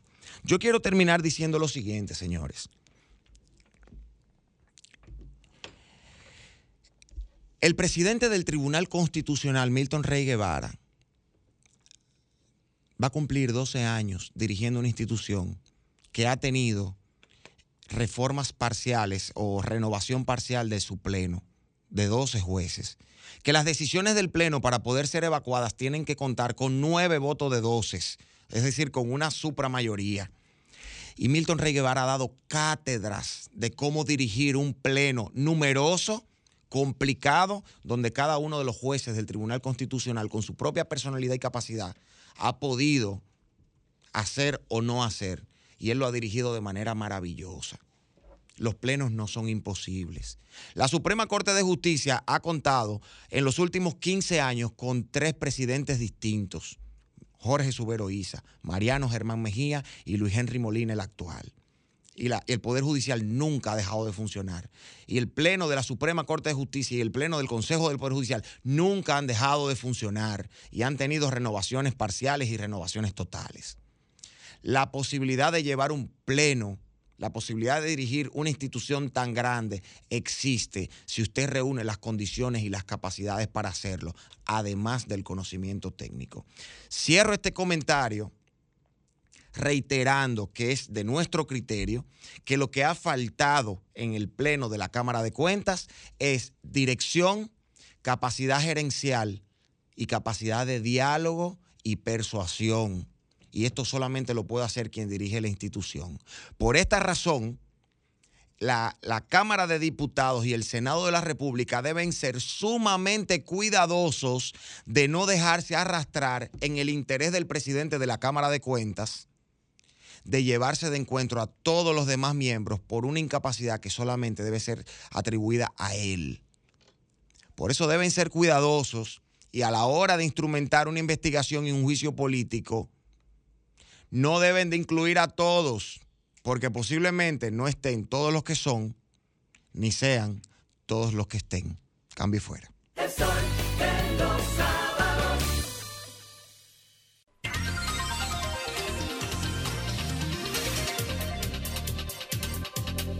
A las 8 y 23 de la mañana continuamos con esta ronda de comentarios.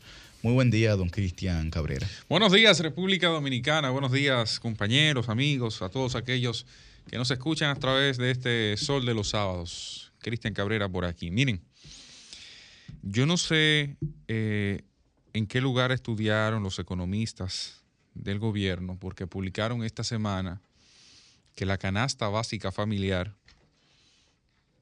está costando menos que en el resto de los países de Centroamérica. Y hacen una estadística, una gráfica muy bonita que direcciona o que, o que conduce a eso. Sin embargo, tomando los mismos datos que ellos colocan, donde dicen que a febrero de este año el costo de la canasta básica está a 184 dólares con 93, dije yo, caramba, ¿en qué momento el dólar se puso a más de 100 pesos? Porque solo así eso compagina con los datos que tiene colocado en su portal el Banco Central de la República Dominicana, donde, señala que a febrero de 2023 el precio del quintil más económico costaba 25.928 pesos con 4 centavos. Que cuando usted hace así, va a una cuestión que tienen los celulares que le llaman calculadora y lo divide 25.928 entre, vamos a ponerlo en 56, el dólar, dice que son 463 dólares.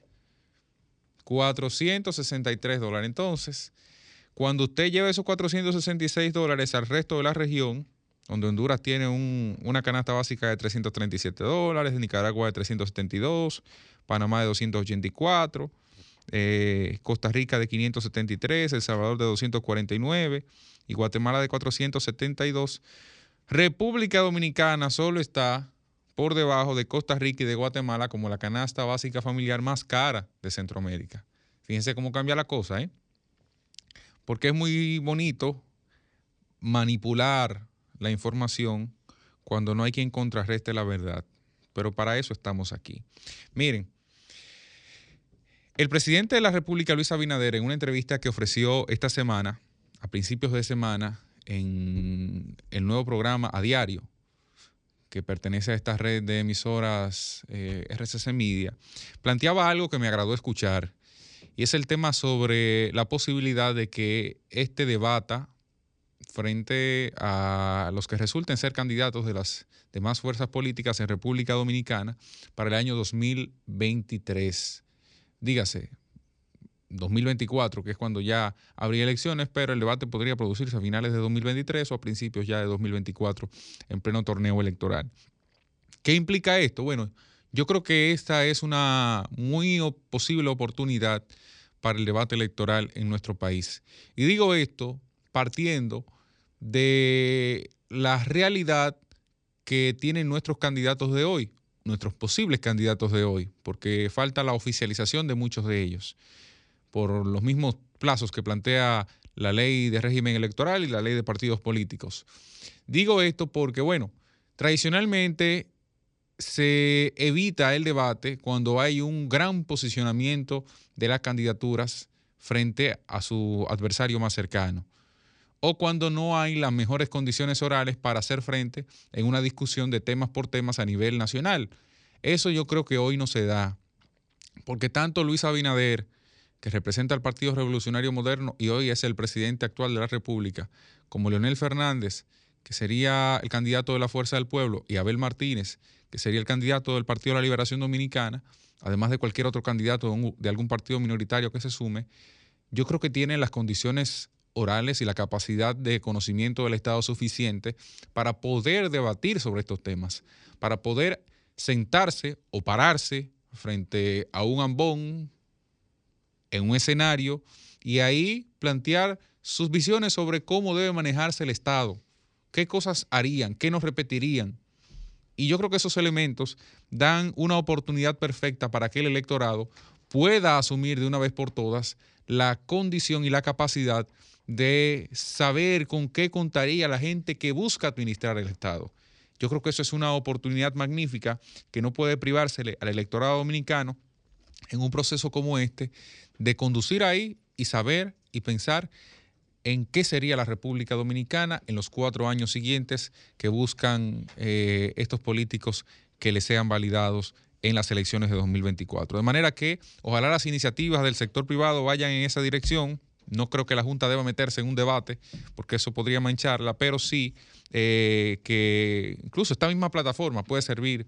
Y estoy aquí de freco, ¿verdad? ¿No?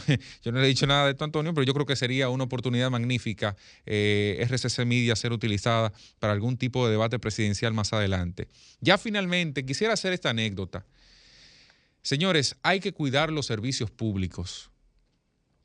Esta semana, como cada semana, me llega un caso, me llega un caso de un amigo joven que es seminarista y que ustedes saben que los seminaristas a veces son enviados a formación al extranjero. Él tiene cita en el consulado de México para visitar junto a otros seminaristas hacia México. Él no tenía pasaporte y resulta que él hace su proceso habitual. Va, hace su cita por internet, le colocan una fecha y a partir de entonces gestiona su pasaporte. Bueno, el 21 de este mes, digo de abril, él tiene la cita, se dirige a la oficina, el punto GOV de Sanville, y allá va en procura de su pasaporte se supone que debe ser entregado el día 28. A esa hora incluso es colocado la fecha de entrega en la misma plataforma que te dice cuándo estaría listo. Él deposita todos sus documentos, se toma sus huellas y todo el proceso que, es eh, pertinente para la solicitud de un pasaporte. ¿Qué sucede luego? Resulta, resulta que cuando se dirige el 28 allá, el pasaporte no está listo. Cuando se dirige el, uno, entiende, bueno, el asueto de día de trabajo, etcétera, etcétera. Ve el martes, le digo yo, para que te puedan hacer el proceso. Cuando ve el martes, el pasaporte no está listo, pero aparece listo para entrega en la aplicación. Le llega un correo y el pasaporte no está listo. Va el miércoles, pasa lo mismo. Va el viernes, y el viernes en la fila se le acerca un buscón y le dice, tú me das 3 mil pesos y yo te resuelvo eso. Llega el, su turno en la fila. Ojo, él ha pasado todos estos días de las 8 de la mañana hasta las 3 y 4 de la tarde en la fila esperando su bendito pasaporte. Se asoma ahí y cuando llega allá el pasaporte no aparece. No aparece. Dos semanas en el proceso y el pasaporte no aparece cuando se supone que un sistema de cita es eficiente. Yo debo hacer aquí una parte con la Dirección de Comunicaciones de Pasaporte porque eh, me comuniqué con ellos una vez me llegó el caso para ver, buscarle una salida y ellos han hecho toda la diligencia posible. Toda la diligencia posible. Sin embargo, todavía esta es la fecha. Incluso eh, un amigo que ahí trabaja me dijo incluso que se iba a desplazar él mismo al punto GOV, porque no está en la sucursal central de la entidad, en la sede central de la entidad, eh, para tratar de buscar una solución a ese tema. Mientras tanto, ese muchacho necesita ese pasaporte porque sin la numeración del pasaporte que va en la carta no le dan el visado porque el asobipado debe enviar la carta para el proceso de visado. Imagínese usted la tortura que tiene ese joven y que tiene mucho de un proceso caso de mucha gente ahora mismo ahí es porque que me ha llegado la queja ahí es que voy. Váyanse a Sanville ahora mismo. Así mismo está el programa espérate que ya no es espérate ya es espérate pues dice, espérate ahí, eh, no la pase la tarjeta ahora. Ah, no, y cuando la pase hay un problema. Eh, ahí así mismo está el 911. No quiero hablar del tema de salud porque es un tema que nosotros tenemos 200 mil años arrastrando eso. Pero en el caso de pasaportes, a mí me consta que históricamente, hace tiempo, pasaporte estaba funcionando de una manera óptima. Incluso me sorprendió la última vez que me tocó, o la penúltima vez que me tocó renovar, me sorprendió el nivel de agilidad que había.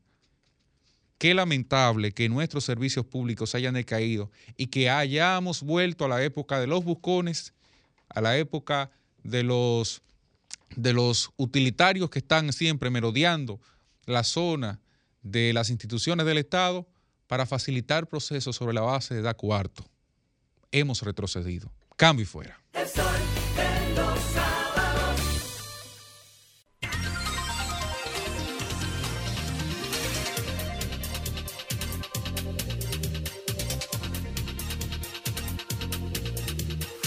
8 y 33 de la mañana. Continuamos con esta ronda de comentarios. De inmediato pasamos con la embajadora del pueblo. Muy buen día para Milicen Uribe. Muchísimas gracias a todos por su atención y su sintonía, a todos y a todas. Bueno, yo comenzaría invitándoles a que quien esté parado, que se siente, y quien esté acostado, que se levante, pero que por favor ambos pongan muchísima atención. Miren, yo me he dedicado a dar un seguimiento muy detallado a lo que está pasando en la Cámara de Cuentas. He tenido acceso a conversaciones con personas que conocen muy bien lo que está pasando ahí. He tenido acceso también a documentos y con algunos que ya habían sido eh, puestos en la opinión pública, pues he tratado de construir un criterio propio, independiente, pero sobre todo apegado siempre al interés de ustedes, a lo que más le convenga a este país. Y sobre esa base quiero un poco explicar lo que he encontrado. Quiero eh, decir, y de hecho es la primera vez que voy a revelar estos datos, lo voy a hacer en primicia aquí en Sol de los Sábados por esta Sol 106.5 FM. Miren, efectivamente, a lo interno de la Cámara de Cuentas hay una división, sus miembros han estado enfrentados y ya ese es un punto en el que el tema de la gobernanza o gobernabilidad no está garantizado. Creo que efectivamente hay una maldición la maldición de la Cámara de Cuentas. Yo he escuchado a algunas personas que en este proceso se han mostrado preocupados por el tema de la credibilidad de la entidad, pero hay que decir, es una institución que en la mayor parte de su tiempo no ha gozado de credibilidad. En un momento, de hecho, se le llamaba Cámara de Cuentos, no sé si ustedes lo recuerdan, más que Cámara eh, de Cuentas. Eh, recordemos el caso del Pleno que fue presidido por Andrés Terrero, que terminó siendo ese Pleno objeto de un juicio político, y el más reciente, el presidido por el señor Hugo Álvarez, que ha sido acusado por el Ministerio Público en una operación que tiene nombre la operación Caracol y que se le acusa de maquillar auditorías. Visto esto, yo quiero decir que definitivamente a nosotros y a nosotras nos engañaron, nos vendieron gato por liebre, porque la conformación del actual pleno de la Cámara de Cuentas, aquí se le prometió al país que se estaba haciendo sobre la base de nombrar ahí personas que sean independientes de criterios políticos y o partidarios. Y hay una versión que está corriendo, y de hecho el periódico hoy la acreditaba esta semana en una de sus publicaciones, de que ahí eh, ha habido el tradicional sistema de reparto. Una persona que pertenece al PRM, una a la Fuerza del Pueblo, muy cercana del senador Félix Bautista, otra del PLD, muy cercana del ex ministro de Hacienda Donald Guerrero, otra de Hipólito Mejía y otra persona de participación ciudadana. Es una versión que ha acreditado el periódico hoy que salió publicada esta semana. Ahora bien, y aquí voy un poco a, dar una primicia. Lo cierto es que ahora mismo uno de los puntos del debate es que hay una serie de auditorías, tres auditorías en total, que hay una parte del Pleno de la Cámara de Cuentas que quiere que se publique, la mayoría del Pleno, y otra parte que no quiere. Y esa parte que no quiere dice que no quiere que se publique porque no cuentan con la calidad técnica. ¿Cuáles son esas instituciones? ¿A qué gestiones o gestión pertenecen? Eso es un poco lo que quiero compartir hoy aquí en Primicia en Sol de los Sábados. Adelante, Humberto. Primicia, primicia, primicia en el Sol de los Sábados. Hay una carta, una carta que está fechada 27 de abril muy reciente del año 2023 que está dirigida al presidente de la Cámara de Cuentas, Janel Ramírez, que está firmada por la vicepresidenta de la Cámara de Cuentas, Elsa María Catano Ramírez, pero que tiene copia a los miembros Tomasina Tolentino, Mario Arturo Fernández y Elsa Peña. Esa es una carta que tiene cinco páginas. Y en esa página, básicamente lo que hace es que le reitera el retraso que están presentando una serie de auditorías y en la que también se hace referencia a otra comunicación que versa sobre ese mismo asunto en fecha de marzo también de este año. Entonces, entre esas auditorías están las siguientes. La primera tiene que ver con la Dirección General de Compras y Contrataciones Públicas en fecha desde el año 2017 hasta el 2020. La segunda con el Ministerio de Educación de fecha 2016 al 2018. La tercera, Ayuntamiento Municipal de Santiago. ¿Y cuál es la fecha? 2016 al 2019. La siguiente, el Instituto Técnico Profesional, ese es el Infotep, en fecha 2016 al 2020. La Dirección General de Aduanas, aduanas es la otra auditoría que está pendiente de publicación por esta Cámara de Cuentas y esa corresponde a la gestión desde el año 2016 hasta el 2019 el Gabinete de Coordinación de Políticas Sociales, específicamente en lo que tiene que ver con el año 2020. El Ayuntamiento Municipal de Santo Domingo Este en los años 2018-2019. El Ministerio de Hacienda en los años 2019-2020. La Cruz Roja Dominicana 2016 al 2019. Industria y Comercio señores, señoras, industria y comercio, en lo que tiene que ver con los años 2015 al 2019, el Ayuntamiento Municipal de Pedro Brán, 2016-2020. Escuchen esta, extremadamente relevante. El Ministerio de Relaciones Exteriores, es decir, Cancillería, en los años 2015 2016. Y el Ayuntamiento Municipal de Quisqueya, San Pedro de Macorís, del 2016 al 2020.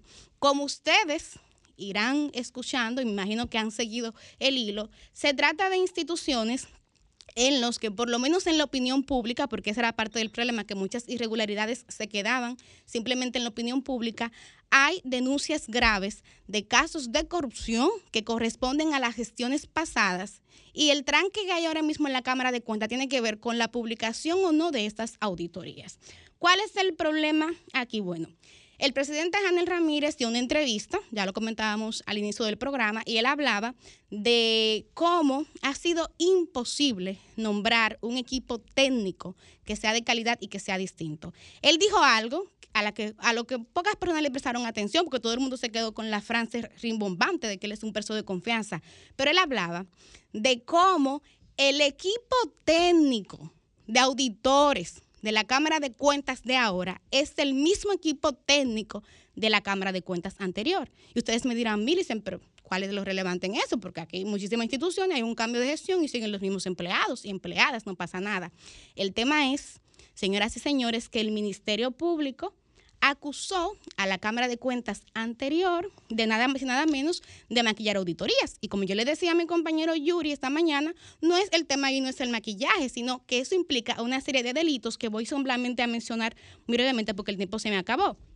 Tiene que ver con la obstrucción de justicia, tiene que ver con la coalición de funcionarios, falsificación de documentos públicos, asociación de malhechores, complicidad en los tipos penales de desfalco, estafa contra el Estado y lavado de activos. Entonces yo me pregunto y le pregunto a ustedes, ¿qué confianza se pueden tener en unas auditorías que se realizaron en un pleno al que el Ministerio Público le está haciendo tamaña acusación?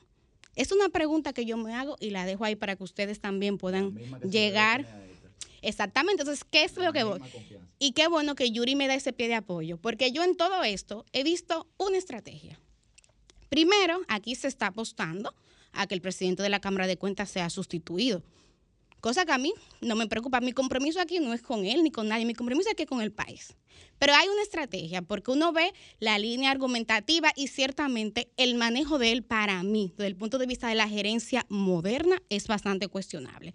Pero el otro elemento es que también se está apostando a incidentar procesos, porque mientras todo esto está pasando, mientras hay este enfrentamiento en la Cámara de Cuentas, hay auditorías que el Ministerio Público está requiriendo de urgencia y que no se la han entregado. ¿O a qué ustedes atribuyen que hace unos días fueron a la Cámara de Cuentas nada más y nada menos que doña Miriam Germán y Jenny Berenice Reynoso? Fue justamente a ver cómo, de qué manera se podían sacar auditorías, se podía avanzar en ese proceso que ya le expliqué un poco cuál es el tranque. Entonces, ¿qué es lo otro? Y, y por eso me encanta ese pie de apoyo que me da Yuri, de que, de que él pregunta, bueno, pero también hay que cuestionar la calidad de las auditorías de este pleno.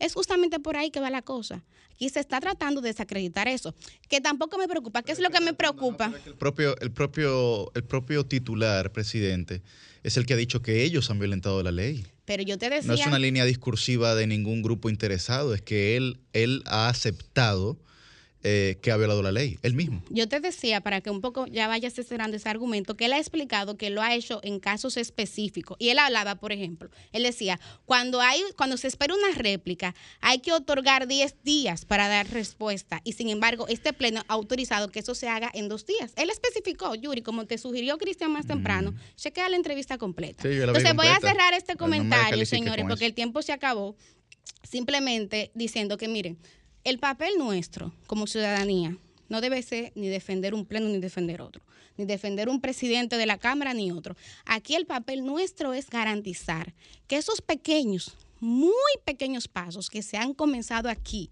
a dar para luchar contra la corrupción y la impunidad continúen. En la Cámara de Cuentas pueden poner a quien sea, ese no es el tema. El tema es que se garantice que ese criterio de independencia que se nos vendió se cumpla. Y lo digo porque parte de lo que va a pasar esta semana es que esos miembros de la Cámara de Cuentas van a ir al Congreso y posiblemente vamos a ver cómo se inicia un proceso para sustituirlo, que debe ser sustitución de todos y todas, ¿verdad? Porque entiendo que hay un cuestionamiento aquí al Pleno en general. Entonces, aquí lo importante es, y voy a cerrar con este video, que nosotros podamos entender que la lucha contra la corrupción y la impunidad aquí no la puede detener nadie. No la puede detener nadie. Y miren, yo puedo teorizarle mucho a ustedes de por qué eso es importante, pero yo quiero cerrar con este video para que ustedes vean de manera concreta de qué hablamos cuando hablamos del tema corrupción, de qué cosas, cuáles son las consecuencias, cómo eso le impacta a usted que nos ve y nos escucha. Vamos a verlo y después volvemos aquí para cerrar. ¿Qué pasa si me muere el niño? ¿Y qué fue lo que le dijeron a ellos? Que no hay. A las 8 llega la persona que hace eso. ¿Eh? Donde hay especialistas en una eminencia, no hay una persona que haga ese trabajo ahí. Dígame a ver. ¿Y entonces ahora qué va a hacer con el niño? Me voy para el hospital de la policía y me van a atender. Ahí yo puedo gritar. Me van, ahí van, ahí un drama, una tragedia que vive muchísima gente y que yo le comentaba fuera del aire aquí a Susi, que también tiene hijos al igual que yo, que uno no quisiera como mamá o como papá tener que ir a un hospital y escuchar que a su hijo o a su hija no lo van a entender.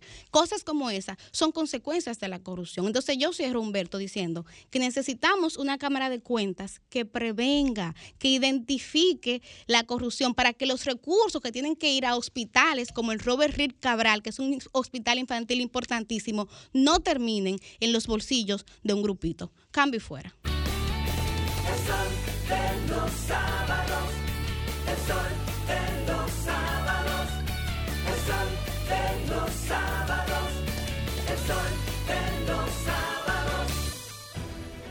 Sol 106.5, la más interactiva. Una emisora RCC Miria.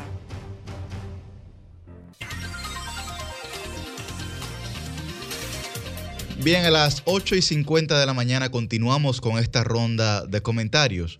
Muy buen día para Roselvis Vargas. Buenos días a la gente que nos sintoniza desde temprano y a los que se adhieren en este momento a este programa Sol de los Sábados. Buenos días a nuestro coordinador Yuri. Señores, miren, quiero empezar eh, dándole esta notita a la gente que está por salir hoy a la calle, pues para que lo tengan pendiente. Dice ONAMED que las temperaturas calurosas van a continuar y pocas lluvias en gran parte del país. La recomendación es a mantenerse hidratado, a, usar colores claros y a no exponerse al sol entre 11 de la mañana y 4 de la tarde. Creo que es algo que hay que tener en consideración porque ahorita termina uno con una insolación o deshidratado. El calor está de mamacita. Eh, miren, eh, voy a tratar dos temas. El, segundo de ellos, y esto lo, lo anuncio para que se mantengan ahí, Voy a dar algunos datitos que no se conocieron sobre el incidente que tuvo el camarógrafo Guaris Cuevas el pasado domingo con un limpia vidrio en la intersección de la avenida Kennedy con Gómez aquí en el Distrito Nacional y que terminó con este joven pues con una herida que requirió una sutura de tres puntos en la cabeza. Eso lo voy a ver en un momentito, pero primero quiero... Eh, resaltar el papel que está jugando un joven amigo que lo tuvimos aquí eh, hace algunas semanas, eh, un joven político, y me refiero a Ramón Arnaldo Pimentel, el secretario de la Juventud del PRD. Quiero hablar de Ramón porque eh, somos amigos, compartimos escenario en el programa República de la Verdad que yo conduzco durante los días de semana y conozco de la calidad humana del gran trabajo político que viene desarrollando Ramón Arnaldo desde bien jovencito. Y lo traigo a porque el próximo 21 de mayo eh, de este año 2023, el Partido Revolucionario Dominicano va a tener su convención interna para eh, seleccionar las autoridades nacionales de esa organización política. Señores, y Ramón Arnaldo está en la plancha que encabeza Miguel Vargas, que se va a repostular como presidente de esa organización y lleva a Ramón Arnaldo como su secretario general. Ramón Arnaldo, oigan esto, inició en la política con apenas 16 años. Eh, ha ocupado importantes posiciones en esta organización. En el 2012 fue el coordinador nacional de Mi Primer Voto, en el 2016 el coordinador nacional de la Juventud del Sector Externo del PRD y desde el 2021 es el presidente nacional de la Juventud de esa organización política. De ganar de ganar eh, en esta convención interna, Ramón Arnaldo Pimentel se convertiría en el segundo en el segundo secretario general más joven de esa organización política, porque el primero lo fue José Francisco Peña Gómez con apenas 26 años. Vayan a ver ustedes de qué estamos hablando. Yo creo que en sentido general eh, a los jóvenes se nos está dando mucha importancia, no solamente en los procesos electorales, ¿verdad? En la política, sino también pues en la participación de gobierno. Ya, ya lo hemos visto, eh, por ejemplo, con este gobierno del Partido Revolucionario Moderno aquí tenemos, por ejemplo, a Yuri, el compañero Yuri, que estuvo como coordinador de la juventud en el proceso interno del PLD con Margarita y así hay otros eh, tantos jóvenes, ¿verdad?, con participaciones importantes en sus, en sus organizaciones políticas. Ah, bueno, y el más joven del Comité Central, nuestro compañero Yuri Enrique Rodríguez del PLD, ¿verdad?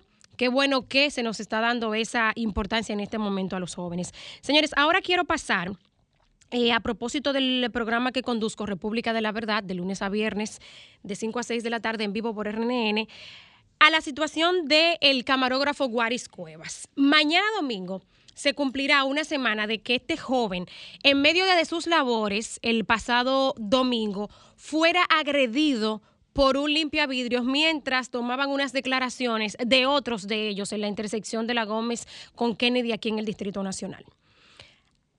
Hasta este momento, hasta anoche, que fue la última vez que consulté, eh, anoche, día 5, viernes 5, no se había detenido a la persona que le dio con un blog al limpiavidrios que le dio con un blog a Guaris. Miren, ellos estaban, la periodista Catherine Guillén de Noticias RNN y Guaris Cuevas, haciendo un reportaje porque el día anterior habían detenido una veintena de limpiavidrios que habían retirado de algunas intersecciones del Distrito Nacional. Ellos estaban entrevistando a uno que había accedido a darle declaraciones, pero otro de los que estaban ahí se negaba a que estuvieran pues haciendo las tomas con las cámaras. Me dice la periodista Catherine Guillén que el que estaba detrás del camarógrafo tenía la mano detrás en la espalda y que en un momento que vio que ellos continuaban con su trabajo, el joven sacó un puñal que tenía y se lo envolvió con una toalla en la mano. Pero otros más que estaban en ese mismo entorno se acercaron de pronto también todos con puñales en las manos. Entonces aquí quiero que nos detengamos un momento, señores. No se trata de la joven que fue herida hace un par de semanas también con un blog por un limpia vidrios en la Olof Palmer con Núñez aquí en el distrito que le dieron ese golpe en la cabeza o de Guaris que también le dieron un golpe. Se trata de que cualquiera de nosotros estamos expuestos por las mismas razones de siempre, porque te dan un servicio no requerido bueno, a mí esta semana me pasó que yo siempre le acerco la mano bien al cristal, le digo que no para que vean que no quiero que me limpien el cristal, pero ellos te lo limpian y te meten la cabeza y miran hacia el portabazo o el área donde uno usualmente tiene algunas monedas. Señores, yo me puse nerviosa porque yo efectivamente tenía un par de monedas, pero yo no quiero incentivar esa práctica, por eso yo no se las doy.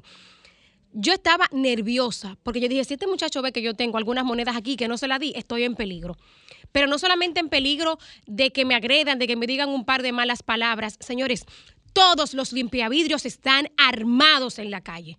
Armados, porque estar con un arma blanca, con un puñal o con una varilla metida en el pantalón, es estar armados. Todos corremos un grave riesgo cada vez que nos detenemos en una intersección aquí en el Distrito Nacional. Entonces yo creo que, tenemos que ponerle ya atención de manera seria a esto. Y aquí quiero mencionar algunas instituciones del Estado que tienen que ponerle atención a esto. Empecemos por el Intran. El Intran, creado con la Ley 6317 de Movilidad, Transporte Terrestre, Tránsito y Seguridad Vial de la República Dominicana. En el capítulo donde define el ámbito de aplicación de la ley, se lo leo brevemente porque a la gente parece que hay que refrescarle las cosas, que, a veces no nos acordamos de cuáles son las instituciones que tienen obligación con nosotros. La presente ley regulará todos los medios y modalidades de transporte terrestre nacionales o internacionales, sus propietarios, los operadores, pasajeros y carga, la circulación de los vehículos y de animales en las vías y cualquier otra actividad eh, vinculada a la movilidad. Bueno, más adelante, ¿verdad? Donde habla del objeto de la ley, habla de que esta ley también tiene por objeto regular la seguridad vial. Y aquí yo me pregunto, cuando usted se detiene en un semáforo, aunque no tenga el vehículo en marcha, pero usted está transitando en la calle, usted se detuvo porque así se lo indica el semáforo, ¿dónde está la seguridad vial por la que debe velar o la que debe regular el Intran? Estamos todos expuestos a que nos pase lo que sea lo que sea. Y atención a esto, hasta el día de ayer, según la información que tengo todavía, todavía no se tenían los videos, no se había identificado al limpiavidrios que le dio la pedrada a Guaris. Entonces, ¿cómo puede ser posible? Señores, ahí mismo, cerquitica de la Gómez con Kennedy, están las instalaciones del, del DICAM, de la Dirección Antinarcóticos de la Policía Nacional, en la San Martín con, con Gómez, un poco más para arriba. O sea, es una zona. Hay un importante banco, hay estaciones del metro, ahí hay cámaras ¿Cómo es posible que tantos días después todavía no se hayan revisado esas cámaras, todavía no se haya identificado ni siquiera la persona? Y peor aún, en el momento en que ocurrió el hecho, ahí había un agente de la DGC, un agente de tránsito, que en un reporte posterior que fue a hacer otro de los periodistas de RNN, ese mismo día, el AMED que estaba ahí le dijo al reportero Juan Francisco Herrera, al periodista Juan Francisco Herrera, que había sido la mujer de ese limpiavidrio quien había agredido, quien le había dado con la pedrada. O sea, es toda una asociación de delincuentes y maleantes lo que nosotros hemos permitido en la calle. Y atención al ayuntamiento, porque no se me va a ir en blanco. Con todo el respeto que se me merece la alcaldesa Carolina Mejía, pero no solamente lo digo por Carolina, es otras tantas alcaldías aquí en la provincia de Santo Domingo y también en el interior del país, en Santiago. En el 2017 durante la gestión de David Collado, el Consejo de Regidores emitió una resolución con la que se ordenaba recoger a los vendedores y a los limpiavidrios ¿Qué se ha hecho con eso? Esa resolución hablaba de la Policía Nacional, la, la dirección de, a ver, creo que la dirección de espacios públicos de la alcaldía, la Policía Municipal y la Policía Nacional. Pero ¿qué se ha hecho? Ahí están las leyes. El Intran manda a regular y a velar por la seguridad vial. La Policía Nacional, porque este es un tema de orden público. Entonces, atención a nuestras autoridades, al, cuerpo del orden. No podemos los conductores estar tan expuestos que pararse en un semáforo durante el día sea tan peligroso como pararte de noche, simplemente por los limpiavidrios. El sol de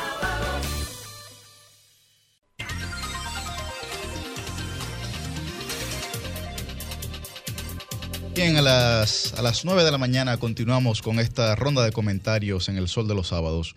Muy buen día para Susi Aquino Gotro.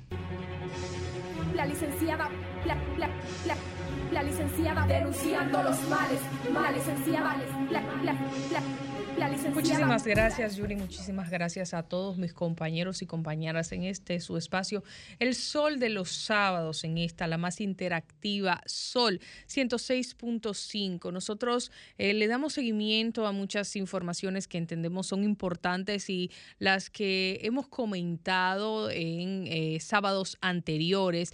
Y una de ellas es lo que pase con el diputado eh, pues preso por narcotráfico en los Estados Unidos, Miguel Gutiérrez Díaz. Me alegra saber que la segunda sala del Tribunal Superior Administrativo declarara nula la demanda interpuesta eh, contra la Cámara de Diputados por eh, este señor Miguel Gutiérrez Díaz, preso en Estados Unidos, en la que él consideraba recibir el pago de los salarios que según él le debía a la Cámara porque como él estaba preso por narcotráfico en Estados Unidos, se le dejó de pagar y él eh, pues entendía que debían de darle esos cuarticos para él eh, recibirlo, pues, y ah, exacto, una borona, como dice nuestro compañero Cristian, y él, ¿verdad?, disponer de esos recursos del de, eh, Estado Dominicano. La acción de amparo se produce luego de que el presidente de la Cámara Baja, Alfredo Pacheco, ordenara retener todos los salarios, dietas y beneficios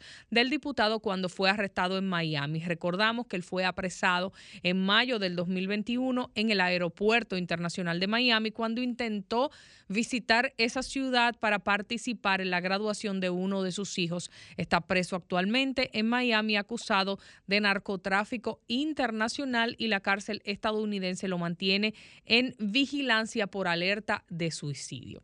En otro orden, eh, pues me quiero referir en mi tema principal de comentario al hombre que mató a su pareja y se suicidó en Atomayor, que él, señores, había sido detenido días antes de la agresión. Y es por esto lo que ha llamado la atención, porque son muertes, tanto la de eh, la mujer que él eh, mató como la de él mismo, que se quitó la vida, que pudiesen haberse evitado. Y digo que son ambos víctimas del sistema, obviamente víctimas de la agresividad que este señor poseía dentro de sí, pero por supuesto de un sistema que no les pudo responder, que no le pudo ayudar a evitar esta situación. ¿Y por qué lo digo? Porque según la policía y el reporte oficial, él consumía estupefacientes y se encontraba en estado depresivo. Debió haber una eh, mano amiga de parte de diversas instituciones, de las autoridades, que advirtieran esto y que le ayudaran para que el final, el desenlace, no fuera lo que hoy estamos relatando en este programa y que reseñaran los diarios de circulación nacional previamente en nuestro país. Eh, la policía informó este viernes que Ernie David Sánchez Rodríguez, quien había eh, pues matado el jueves de varios disparos a su pareja, no quiero eh, relatar en, en detalle todo lo que la prensa ha dicho de cuántos disparos fueron y por dónde salieron, porque creo que esos eh, detalles no aportan eh, al tema, más bien como comentábamos nosotros fuera del aire y en otros espacios en los que conversamos a través de, nuestras redes de mensajería personal, lo que hacen a veces es dar un poco más de ideas a personas que, tengan estos eh, pensamientos agresivos en su cabeza, eh, pero sí saber que, le disparó de una manera eh, irracional, quitarle la vida a alguien nunca es justificado y esto fue en la provincia de Atomayor. Siete días antes, él había tenido una supuesta discusión entre comillas, cita el periódico, con su pareja y había sido detenido por ello. La joven se llamaba Warneris Pérez Ortiz y de acuerdo a los familiares, según relata la policía, eh, él consumía estupefacientes, se encontraba en estado depresivo. Ahí quiero hacer un llamado a la atención al periódico Diario Libre que lo publica porque dice por problemas pasionales con su pareja. Siempre debemos hacer la aclaración cuando somos periodistas, aunque estemos citando a la autoridad, que la pasión no mata. Lo que mata son actitudes eh, machistas, actitudes agresivas, actitudes de cualquier tipo pero no la pasión. La pasión no mata. Es una palabra mal utilizada a través de los tiempos para de alguna forma em, disfrazar, maquillar y justificar acciones bárbaras, dañinas, acciones lesivas que eh, pues acaban con una vida y no pueden de ninguna manera justificarse. Eh, el oxiso fue puesto a disposición del Ministerio Público el 29 de abril por haber sostenido esta discusión, dice el comunicado de prensa de la policía. Y yo digo que eh, todo el sistema y las diversas instituciones que debieron que intervinieron y las que no intervinieron y debieron intervenir deben darnos una respuesta a los medios de comunicación y a la ciudadanía. Necesitamos respuestas con respecto a este tema porque debió haber un abordaje interinstitucional con respecto a este caso. Debió haber una intervención en materia de salud mental.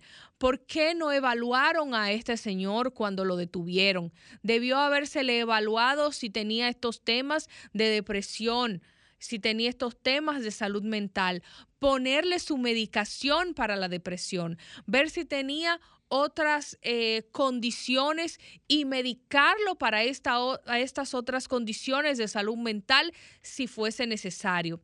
La participación vital de otras eh, instituciones para rescatarlo y limpiarlo del consumo de estupefacientes, porque el consumo de estupefacientes es detonante en conductas agresivas y de decisiones violentas. El que consume estupefacientes, droga, etcétera, como usted lo quiera llamar más eh, llano y más sencillo, no está en sus cabales y realiza acciones que eh, pues no ya no, no, no están eh, dentro de su comportamiento normal, no rayan en las actitudes sanas.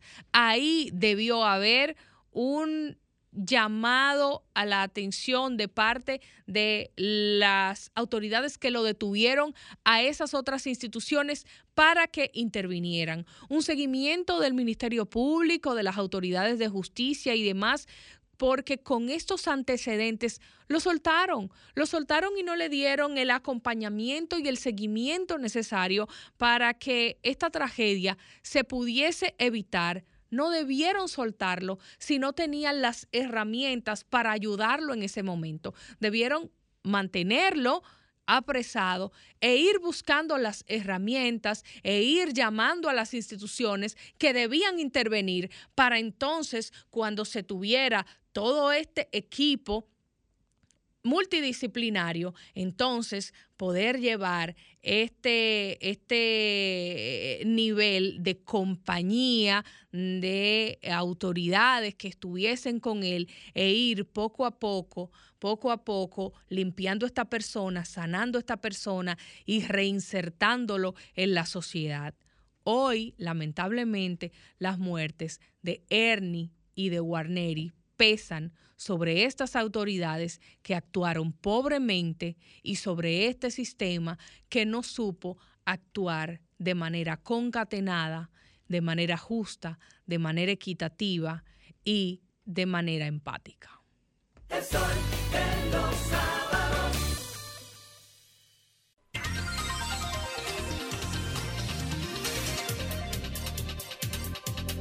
Bueno, justo cuando son las 9 y 9 de la mañana toca el turno del comentario de nuestro coordinador, Yuri Enrique Rodríguez.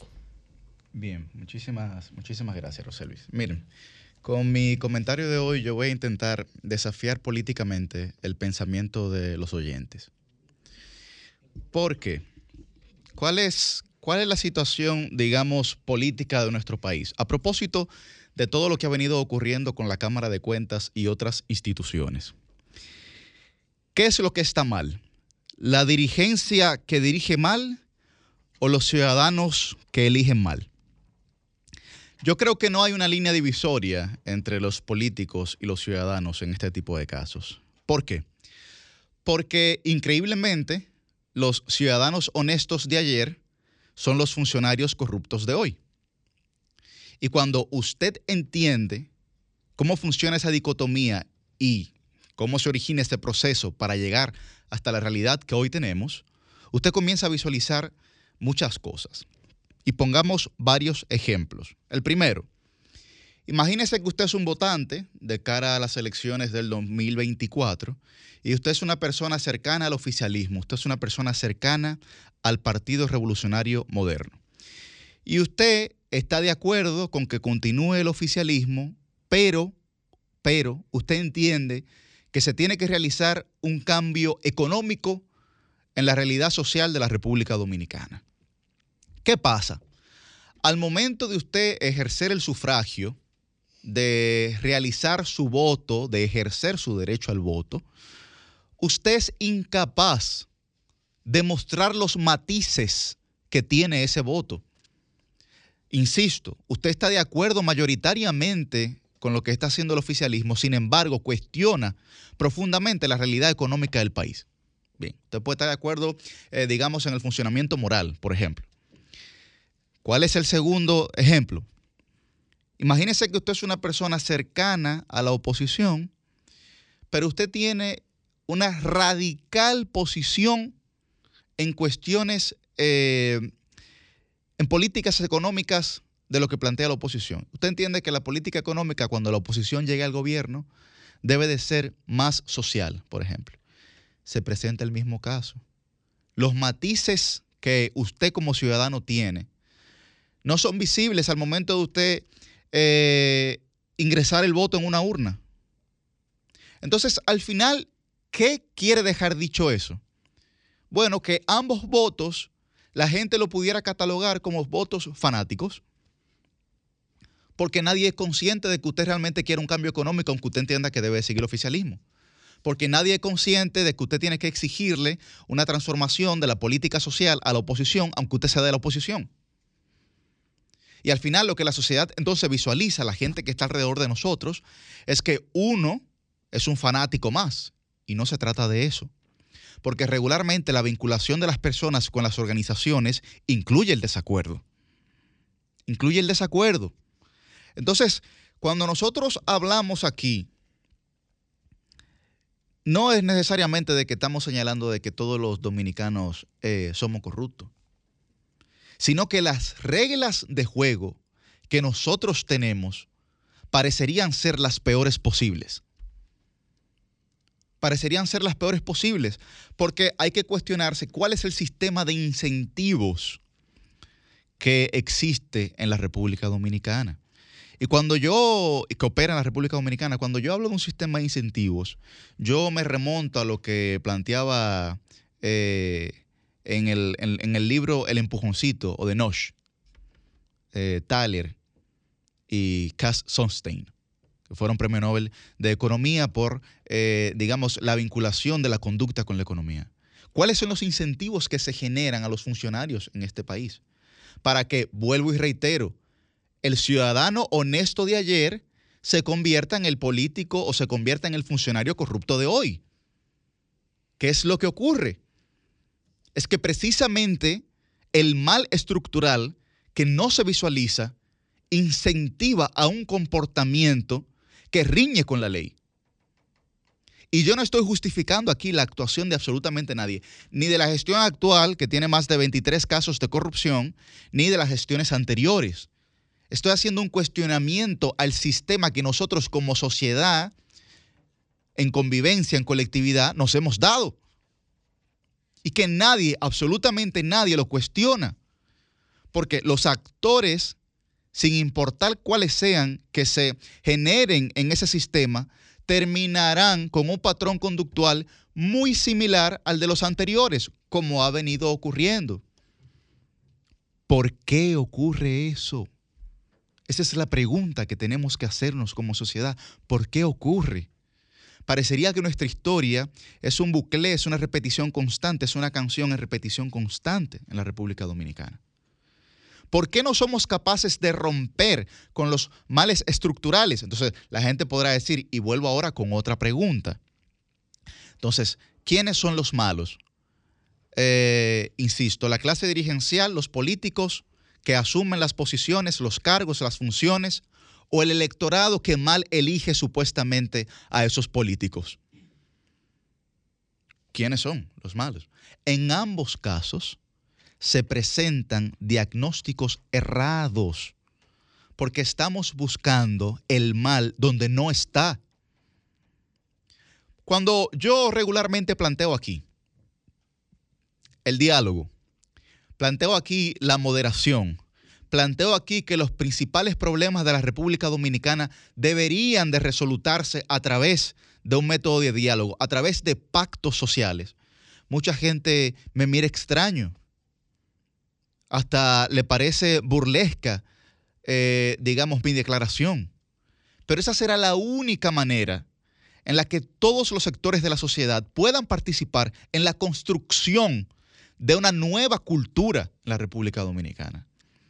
El, sábado pasado nosotros hablábamos aquí de que en nuestro país ni siquiera existe un perfil de ciudadano.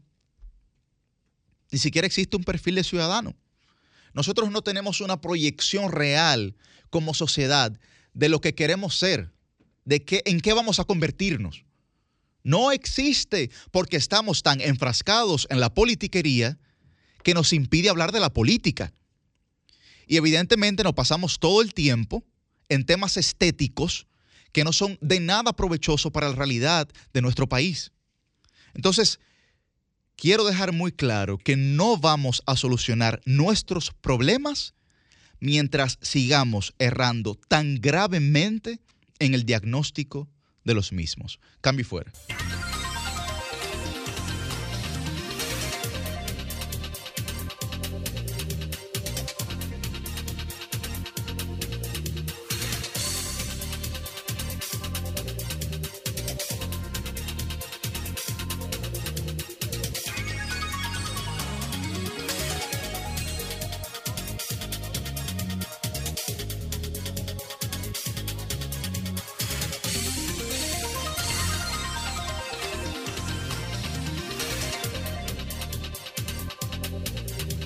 De vuelta con este Sol de los Sábados a las 9 y 22 de la mañana. Hoy tenemos en nuestra entrevista central a Leimi Lora, ella es abogada especialista en seguridad social y con nosotros va a hablar sobre las AFP y fondos de pensiones, sobre todo de la revocación del Tribunal Constitucional a la sentencia del Tribunal Superior Administrativo que ordenaba a la Superintendencia de Pensiones la restitución de 8.500 millones de pesos a supuestos afiliados estafados. Muy buen día, Leimi. Hola, muy buenos días. Gracias a ustedes por la invitación. Bienvenida. Encantadísima pues de poder compartir aquí en este sábado una información súper importante. Es un tema reivindicativo del sistema. Creo que la decisión del Tribunal Constitucional eh, pues nos recuerda nuevamente la importancia de preservar la integridad de aquellos estamentos jurídicos, sociales y económicos que mantienen la estabilidad macroeconómica en nuestro país, como lo es en el caso del sistema dominicano de pensiones, que nos va más allá incluso de lo que es la estabilidad económica, y ahí me retracto un poco, sino que más bien va condensando lo que son los derechos sociales de las personas para poder recibir una pensión futura.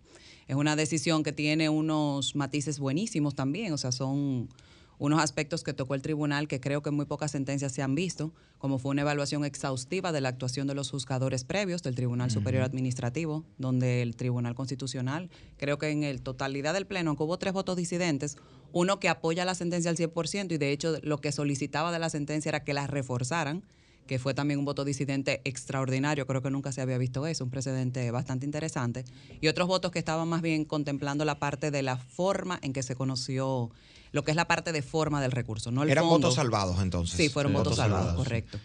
Eh, en ese caso también, pues vemos como ella establece una diferencia entre lo que es un amparo y un amparo eh, técnico, o más bien creo que se llama un amparo de lo voy a buscar ahora, se lo vamos a buscar en el chivo aquí del celular.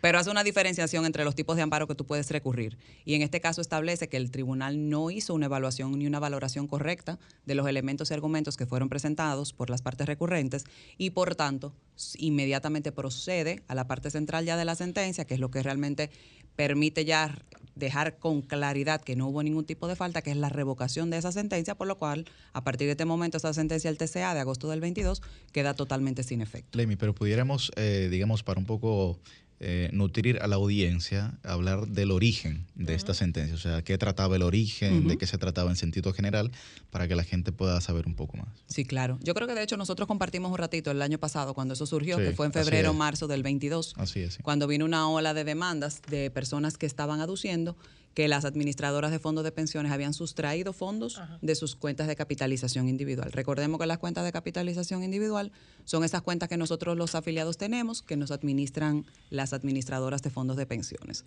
Eh, recordemos también que en ese momento, fruto de la crisis de la pandemia, que toda, de la que todavía no hemos logrado salir al 100% ninguna de las naciones, ¿verdad? Estamos claros en eso.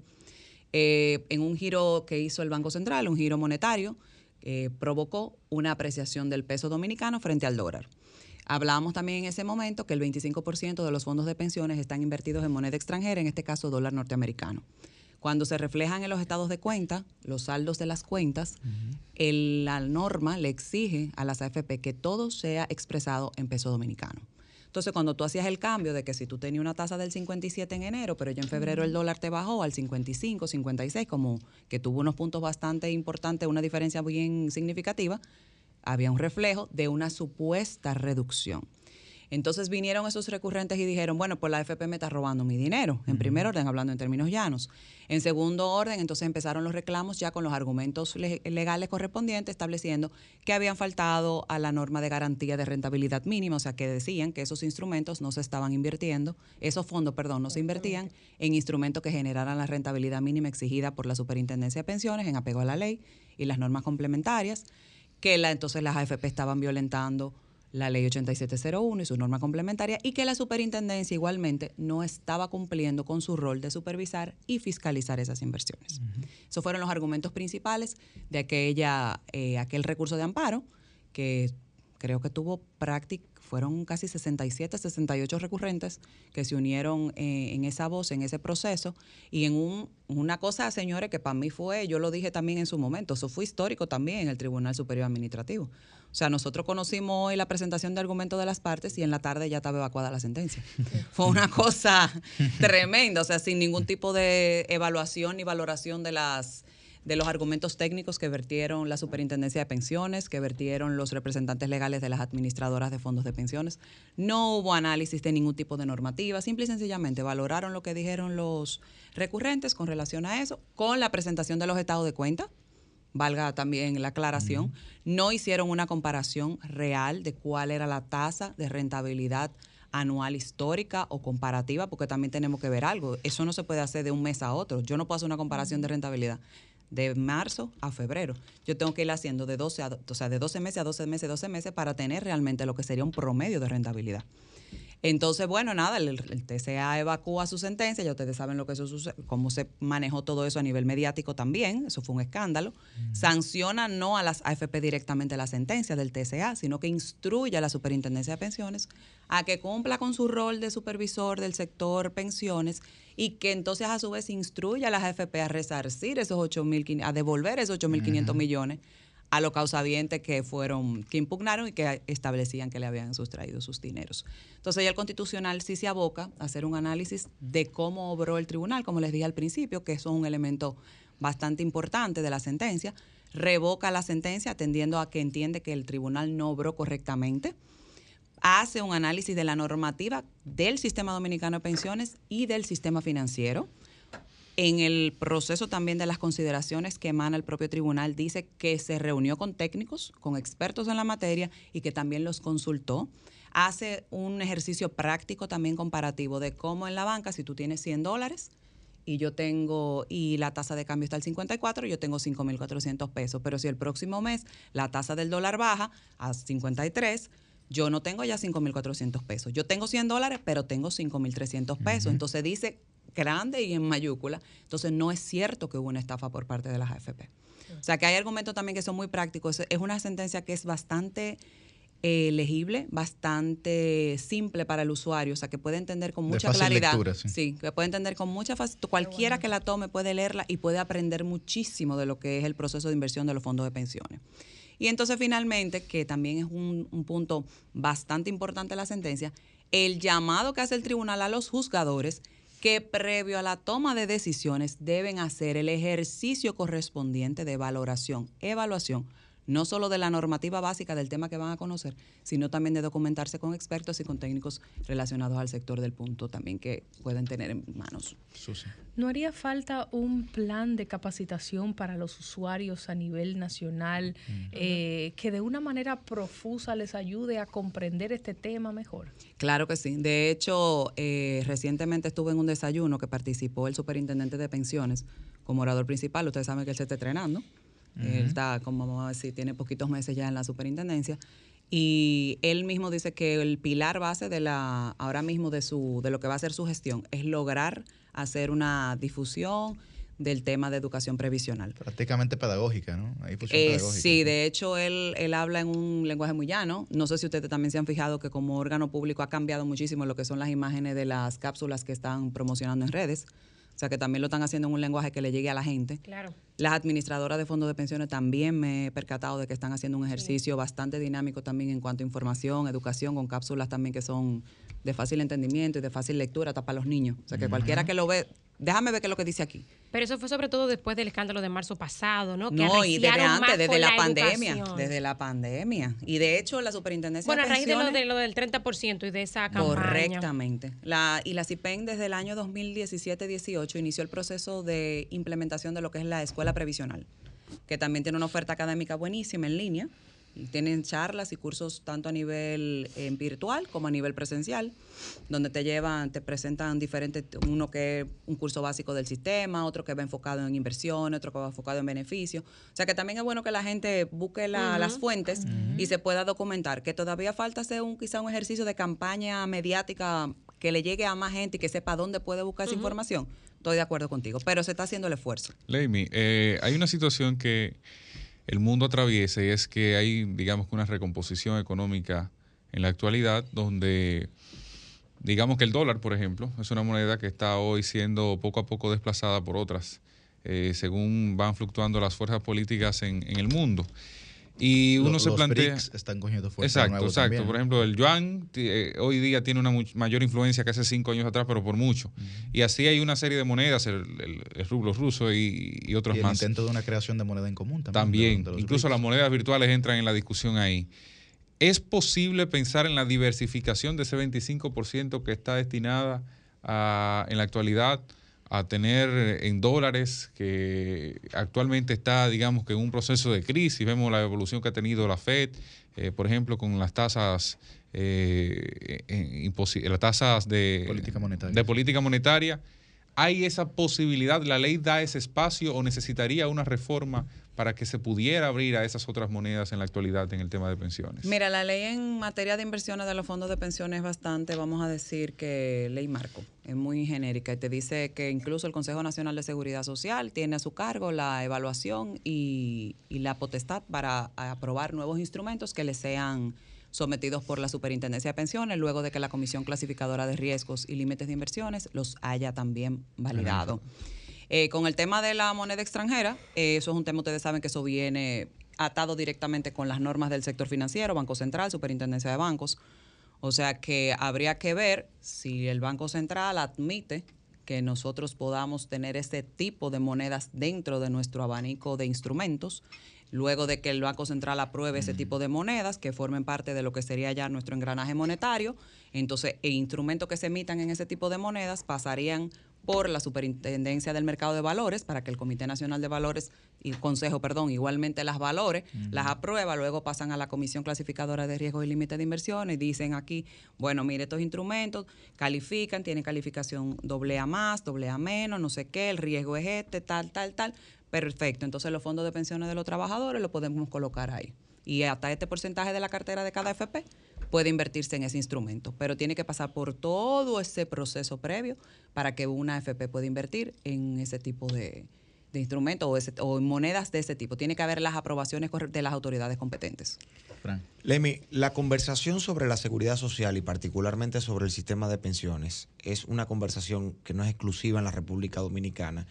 Y la parte conflictiva de la conversación, por tocar, eh, digamos, la fibra más sensible de cualquier ser humano que trabaja, eh, y que trabaja para ¿verdad? asegurar su, su futuro y su vejez, eh, ha llevado a que, por ejemplo, las reformas de Francia recientemente hayan generado muchísimos problemas al presidente Macron. En Chile hemos visto que recientemente también, hace unos meses, hubo mucho problema con esto de la reforma de la ley de seguridad social, particularmente con las pensiones. Y en la República Dominicana no estamos ajenos a, ese, a ese debate y esa discusión, sobre todo porque hay sectores muy... Eh, muy dedicados al tema de seguridad social desde el ámbito político y han visto un nicho para hacer reclamos muy puntuales, de los cuales no estamos haciendo juicio de valor. Pero dentro de estos reclamos, que no es uno solo, hay uno que suena mucho, que es el de la devolución del 30% de las AFP, hay otros. Desde el punto de vista del sistema, desde el punto de vista de, eh, del funcionamiento del engranaje de, las, de los fondos de pensiones, técnicamente pero en un lenguaje que la gente pueda entender. ¿Cuál es la situación de la República Dominicana actual de cara a una posible modificación de la ley, pero principalmente de cara a estos reclamos populares que se hacen? Digamos, que la gente pueda entender por qué el 30% sí o por qué no, qué reformas sí realmente hace falta, cómo podemos proteger el sistema, pero al mismo tiempo darle derecho. Son muchas preguntas, lo que quiero es dejarte el canal abierto para que hagamos esta evaluación rápida de la situación actual y qué podríamos esperar próximamente. Y agregarle a eso que tanto eh, esas protestas eh, políticas que se presentan con el tema del 30% de la AFP entorpecen el panorama en ese sentido. Mira, la verdad que necesitamos mucho tiempo. O sea, tú tendrías que regalarme lo que te queda de programa, porque es una pregunta muy amplia y que tiene muchísimos aspectos. Eh, fíjate como tú estás señalando, cada vez que en un sistema de pensiones, eh, sea del país que sea, por más desarrollado que esté, tienen que hacer reformas puntuales que apuntan a garantizar autosostenibilidad, eh, equilibrio financiero, porque recordemos eso, que es un punto importante que la gente muchas veces olvida. Si nosotros no contamos con fuentes de financiamiento suficientes para poder pagar los beneficios que se están esperando, lamentablemente los vamos a dejar esperando. Entonces, las reformas que se necesitan no están vinculadas al tema de déjame sacar 10, 15, 20% de lo que tú tienes acumulado en tu cuenta, porque lo hablamos muchísimo también el año pasado y todavía lo seguimos conversando. Primero te afectas tú directamente, o sea, tu cuenta de capitalización individual se va a reducir. Tú no, probablemente a ti se te olvide que sacaste ese 30 y no lo vas a reponer en ningún momento durante tu vida laboral activa. Entonces, cuando llegas a la edad ya de retiro, ya mordiste tu cuenta. Imagínate que tú te en reparto. En reparto tú necesitas 20 años de trabajo, de servicios registrados, cotizados, y necesitas 60 años de edad. Si tú mm. sacas 30, eh, un 30% del aporte, vamos poniéndolo en símil, estamos hablando que tú sacarías 5 años más o menos de cotización y activa.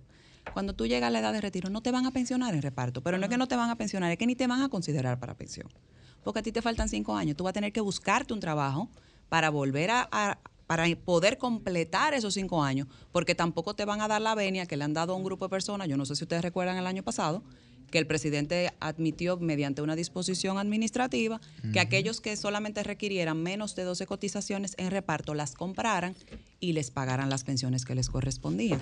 Pero con cinco años el presidente dudo mucho que evalúe una posición como esa, una situación como esa. A la gente, ¿no? Entonces, si te faltan cinco años de cotizaciones, yo no te voy a pagar pensión y probablemente tú no califiques para los programas sociales, no califiques para una pensión solidaria, entonces te vas a quedar, lamentablemente, te la vas, nos la vamos a pasar en esta discusión que tenemos continuamente de quién me va a pagar una pensión. Entonces, ¿cuáles sí son las reformas? ¿Cuáles sí son las reformas que necesitamos? Entonces, ya tú sabes, el 30, en términos personales, señores, no es una opción para nadie. Pero ¿cuáles sí son las reformas que necesitamos Mira, ahora nosotros necesitamos, son odiosas. La me va a tocar decirla a mí.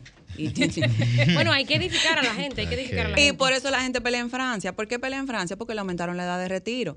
Tenemos que aumentar la edad de retiro. Dos años fue, ¿no? En Francia. Sí, pero ya la están llevando a 67.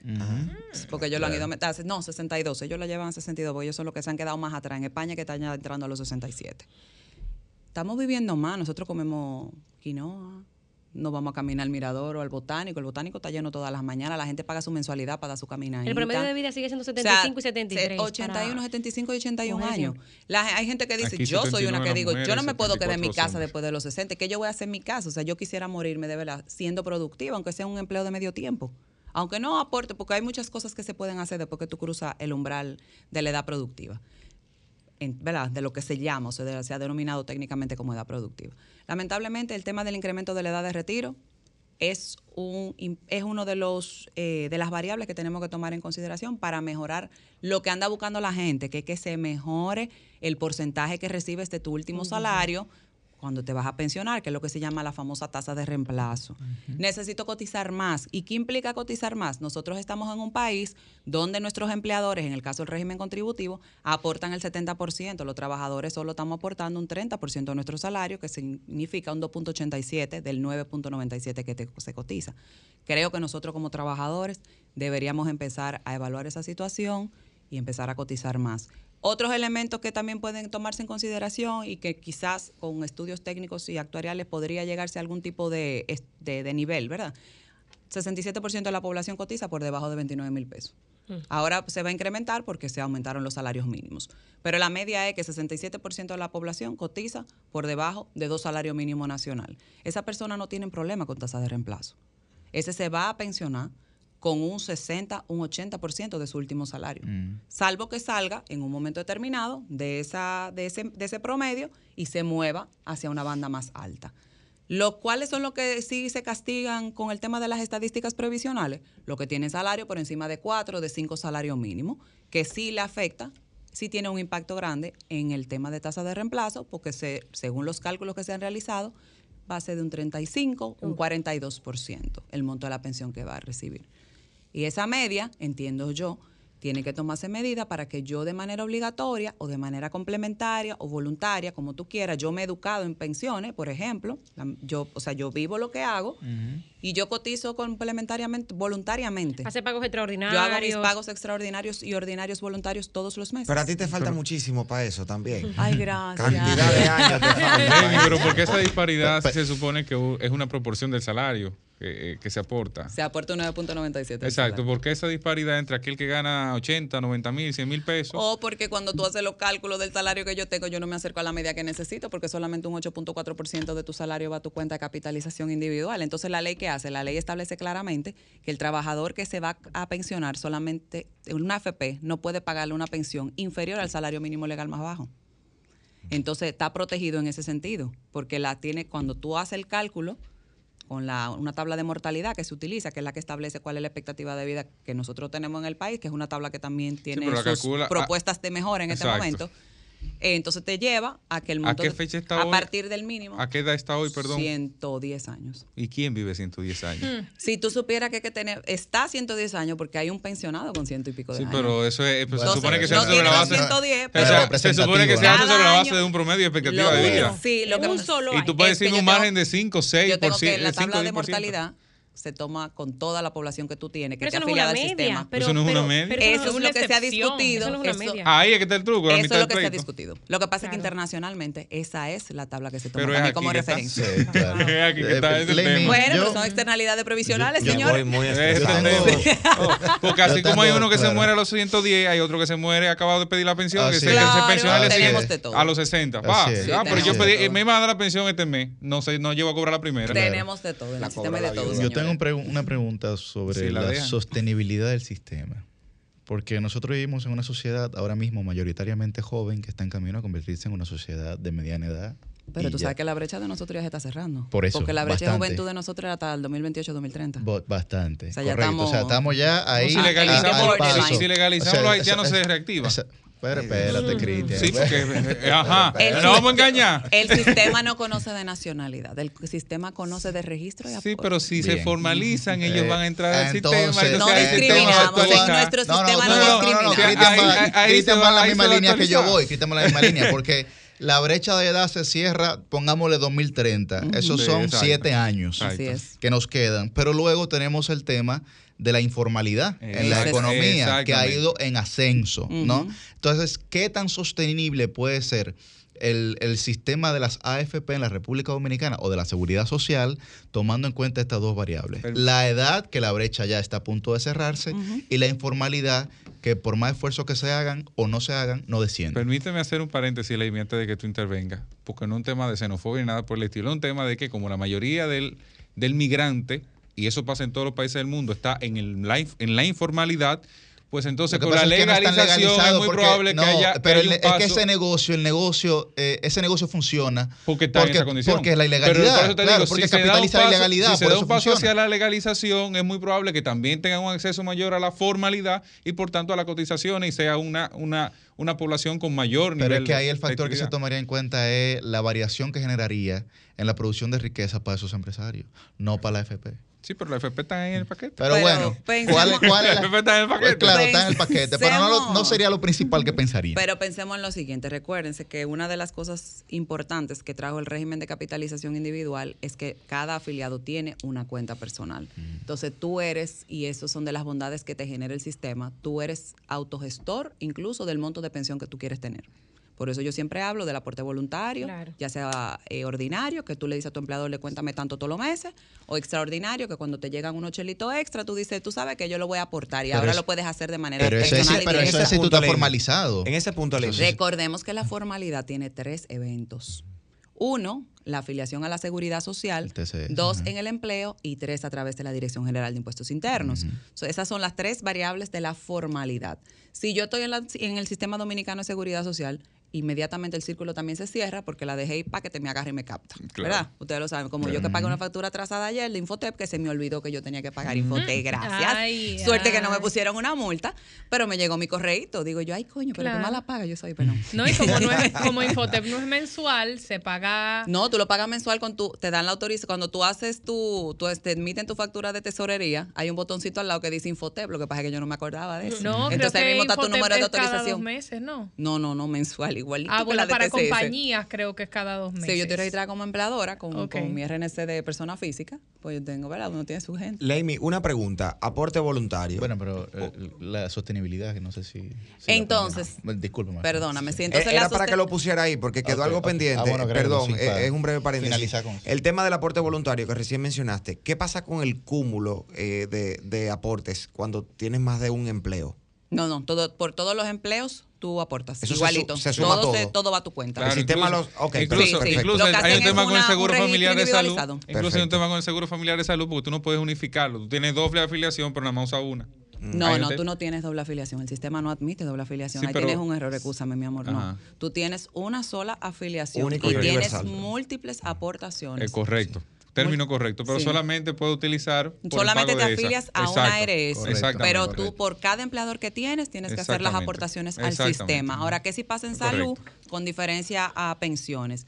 Si yo me. Entonces, ustedes saben que nosotros tenemos topes de cotizaciones. En el caso de pensiones, todo lo que tú aportes se va a tu cuenta de capitalización individual. En el caso de salud, si te pasa de los 10 salarios mínimos, tesorería anualmente hace un barrido revisa todos los registros y dice, ah, pero mira, Leimi tenía en mayo, en junio, en julio, tuvo dos o tres empleos y se pasó de los 10 salario mínimo nacional y cotizó por encima de esos 10 y en una fecha determinada, que ustedes saben que hacen el anuncio, en mi cuenta del Banco de Reserva, que es el banco que utiliza, y no estoy dándole payola a nadie, es la cuenta que utiliza la tesorería, te depositan entonces el exceso de esas aportaciones que se realizaron. Entonces, lo de la autosostenibilidad, recordemos que el tema de encapitalización individual, lo más importante es, mientras más tú acumules, mejor pensión vas a tener. Ahí el tema de la edad no es tanto un problema. ¿Por qué decimos que hay que aumentar la edad para fines de pensión? Porque va a garantizar que acumules más dinero en la cuenta y tener entonces una mejor pensión llegada a la edad de retiro. Pero la realidad es que los sistemas de reparto son los que más se impactan con el tema de la edad. Porque mientras menos personas activas estén cotizando, menos posibilidades va a tener ese plan de reparto de poder dar respuesta a aquellos que ya están pensionados y que van a entrar ya con derechos a pensión. Ahí sí funciona la pregunta, ¿quién paga mi pensión? Entonces, ¿quién paga tu pensión? El Estado Dominicano en ambos sistemas, porque si sucediese cualquier también inconveniente en capitalización individual, el Estado es el garante final para todos nosotros los afiliados de que se nos reconozcan los derechos que tenemos. Y en el caso de capitalización individual te van a decir, mira, tú aportaste durante tanto tiempo, tú acumulaste tanto dinero, con la rentabilidad se te sumó y eso acumuló tanto, entonces la cuota que tú tienes son estas y cuando tú te vayas a pensionar, el monto de la pensión que tú tienes que recibir tanto y yo como Estado, como esa FP le pasó o no le pasó o hizo o no hizo, yo te voy a pagar, yo voy a asumir el pago de tu pensión. Oremos que nunca pase nada de eso, pero el Estado es que va a tener que hacerlo, ¿verdad? Y entiendo que nosotros tenemos un sistema financiero que actualmente estaba manejándose con bastante solidez. Las AFP también están haciendo inversiones que son muy cuidadosas. Estamos logrando productividad nacional, que son temas sumamente importantes también, porque con ese dinero que yo siempre le digo a la gente, hermano, usted es protagonista de lo que está pasando en este país. Con esa mínima aportación de 2.87% de tu salario, Tú estás viendo que tenemos energía, tú estás viendo que tenemos hoteles, tú estás viendo que tenemos hospitales, que tenemos carretera.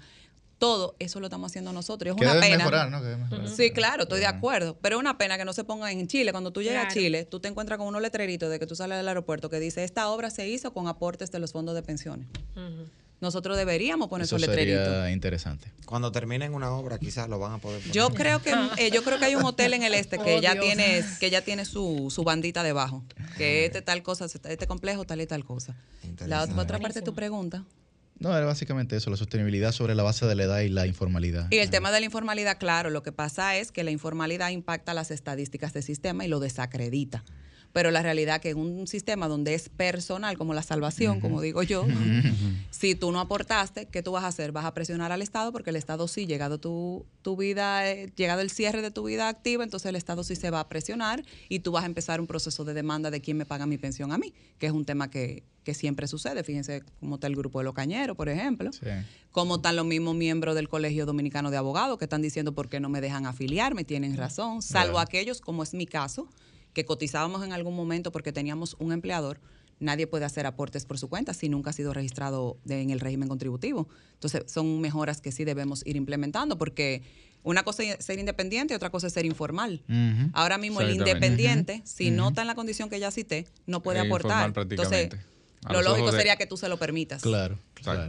Bueno, muchísimas gracias a Ley Milora. Luego eh, hablaremos con ella también sobre las rentabilidades que están teniendo, ¿verdad? Las inversiones de los fondos. Que eso a la gente le, Sí, me llama mucho la atención, ¿verdad? está bien, también, estamos bien. Me interesa mucho. Sí, bueno, pues agradecemos a Ley Milora. Nosotros, ¿podemos tomar dos llamadas? No podemos, no, vamos. Bueno, pues preguntas. Hmm. Don Cristian. Pero ya hicieron una ahorita, ¿eh? sí, don Francisco hizo una ya. Don Francisco respondió una. Sí, sí. adelante. Acá, de los proyectos que hay con la Cámara de Cuentas, hay como 10 proyectos ahí, ¿verdad? Para que, por fin, ¿cuál es que se va a tomar? Cambio fuera. La noche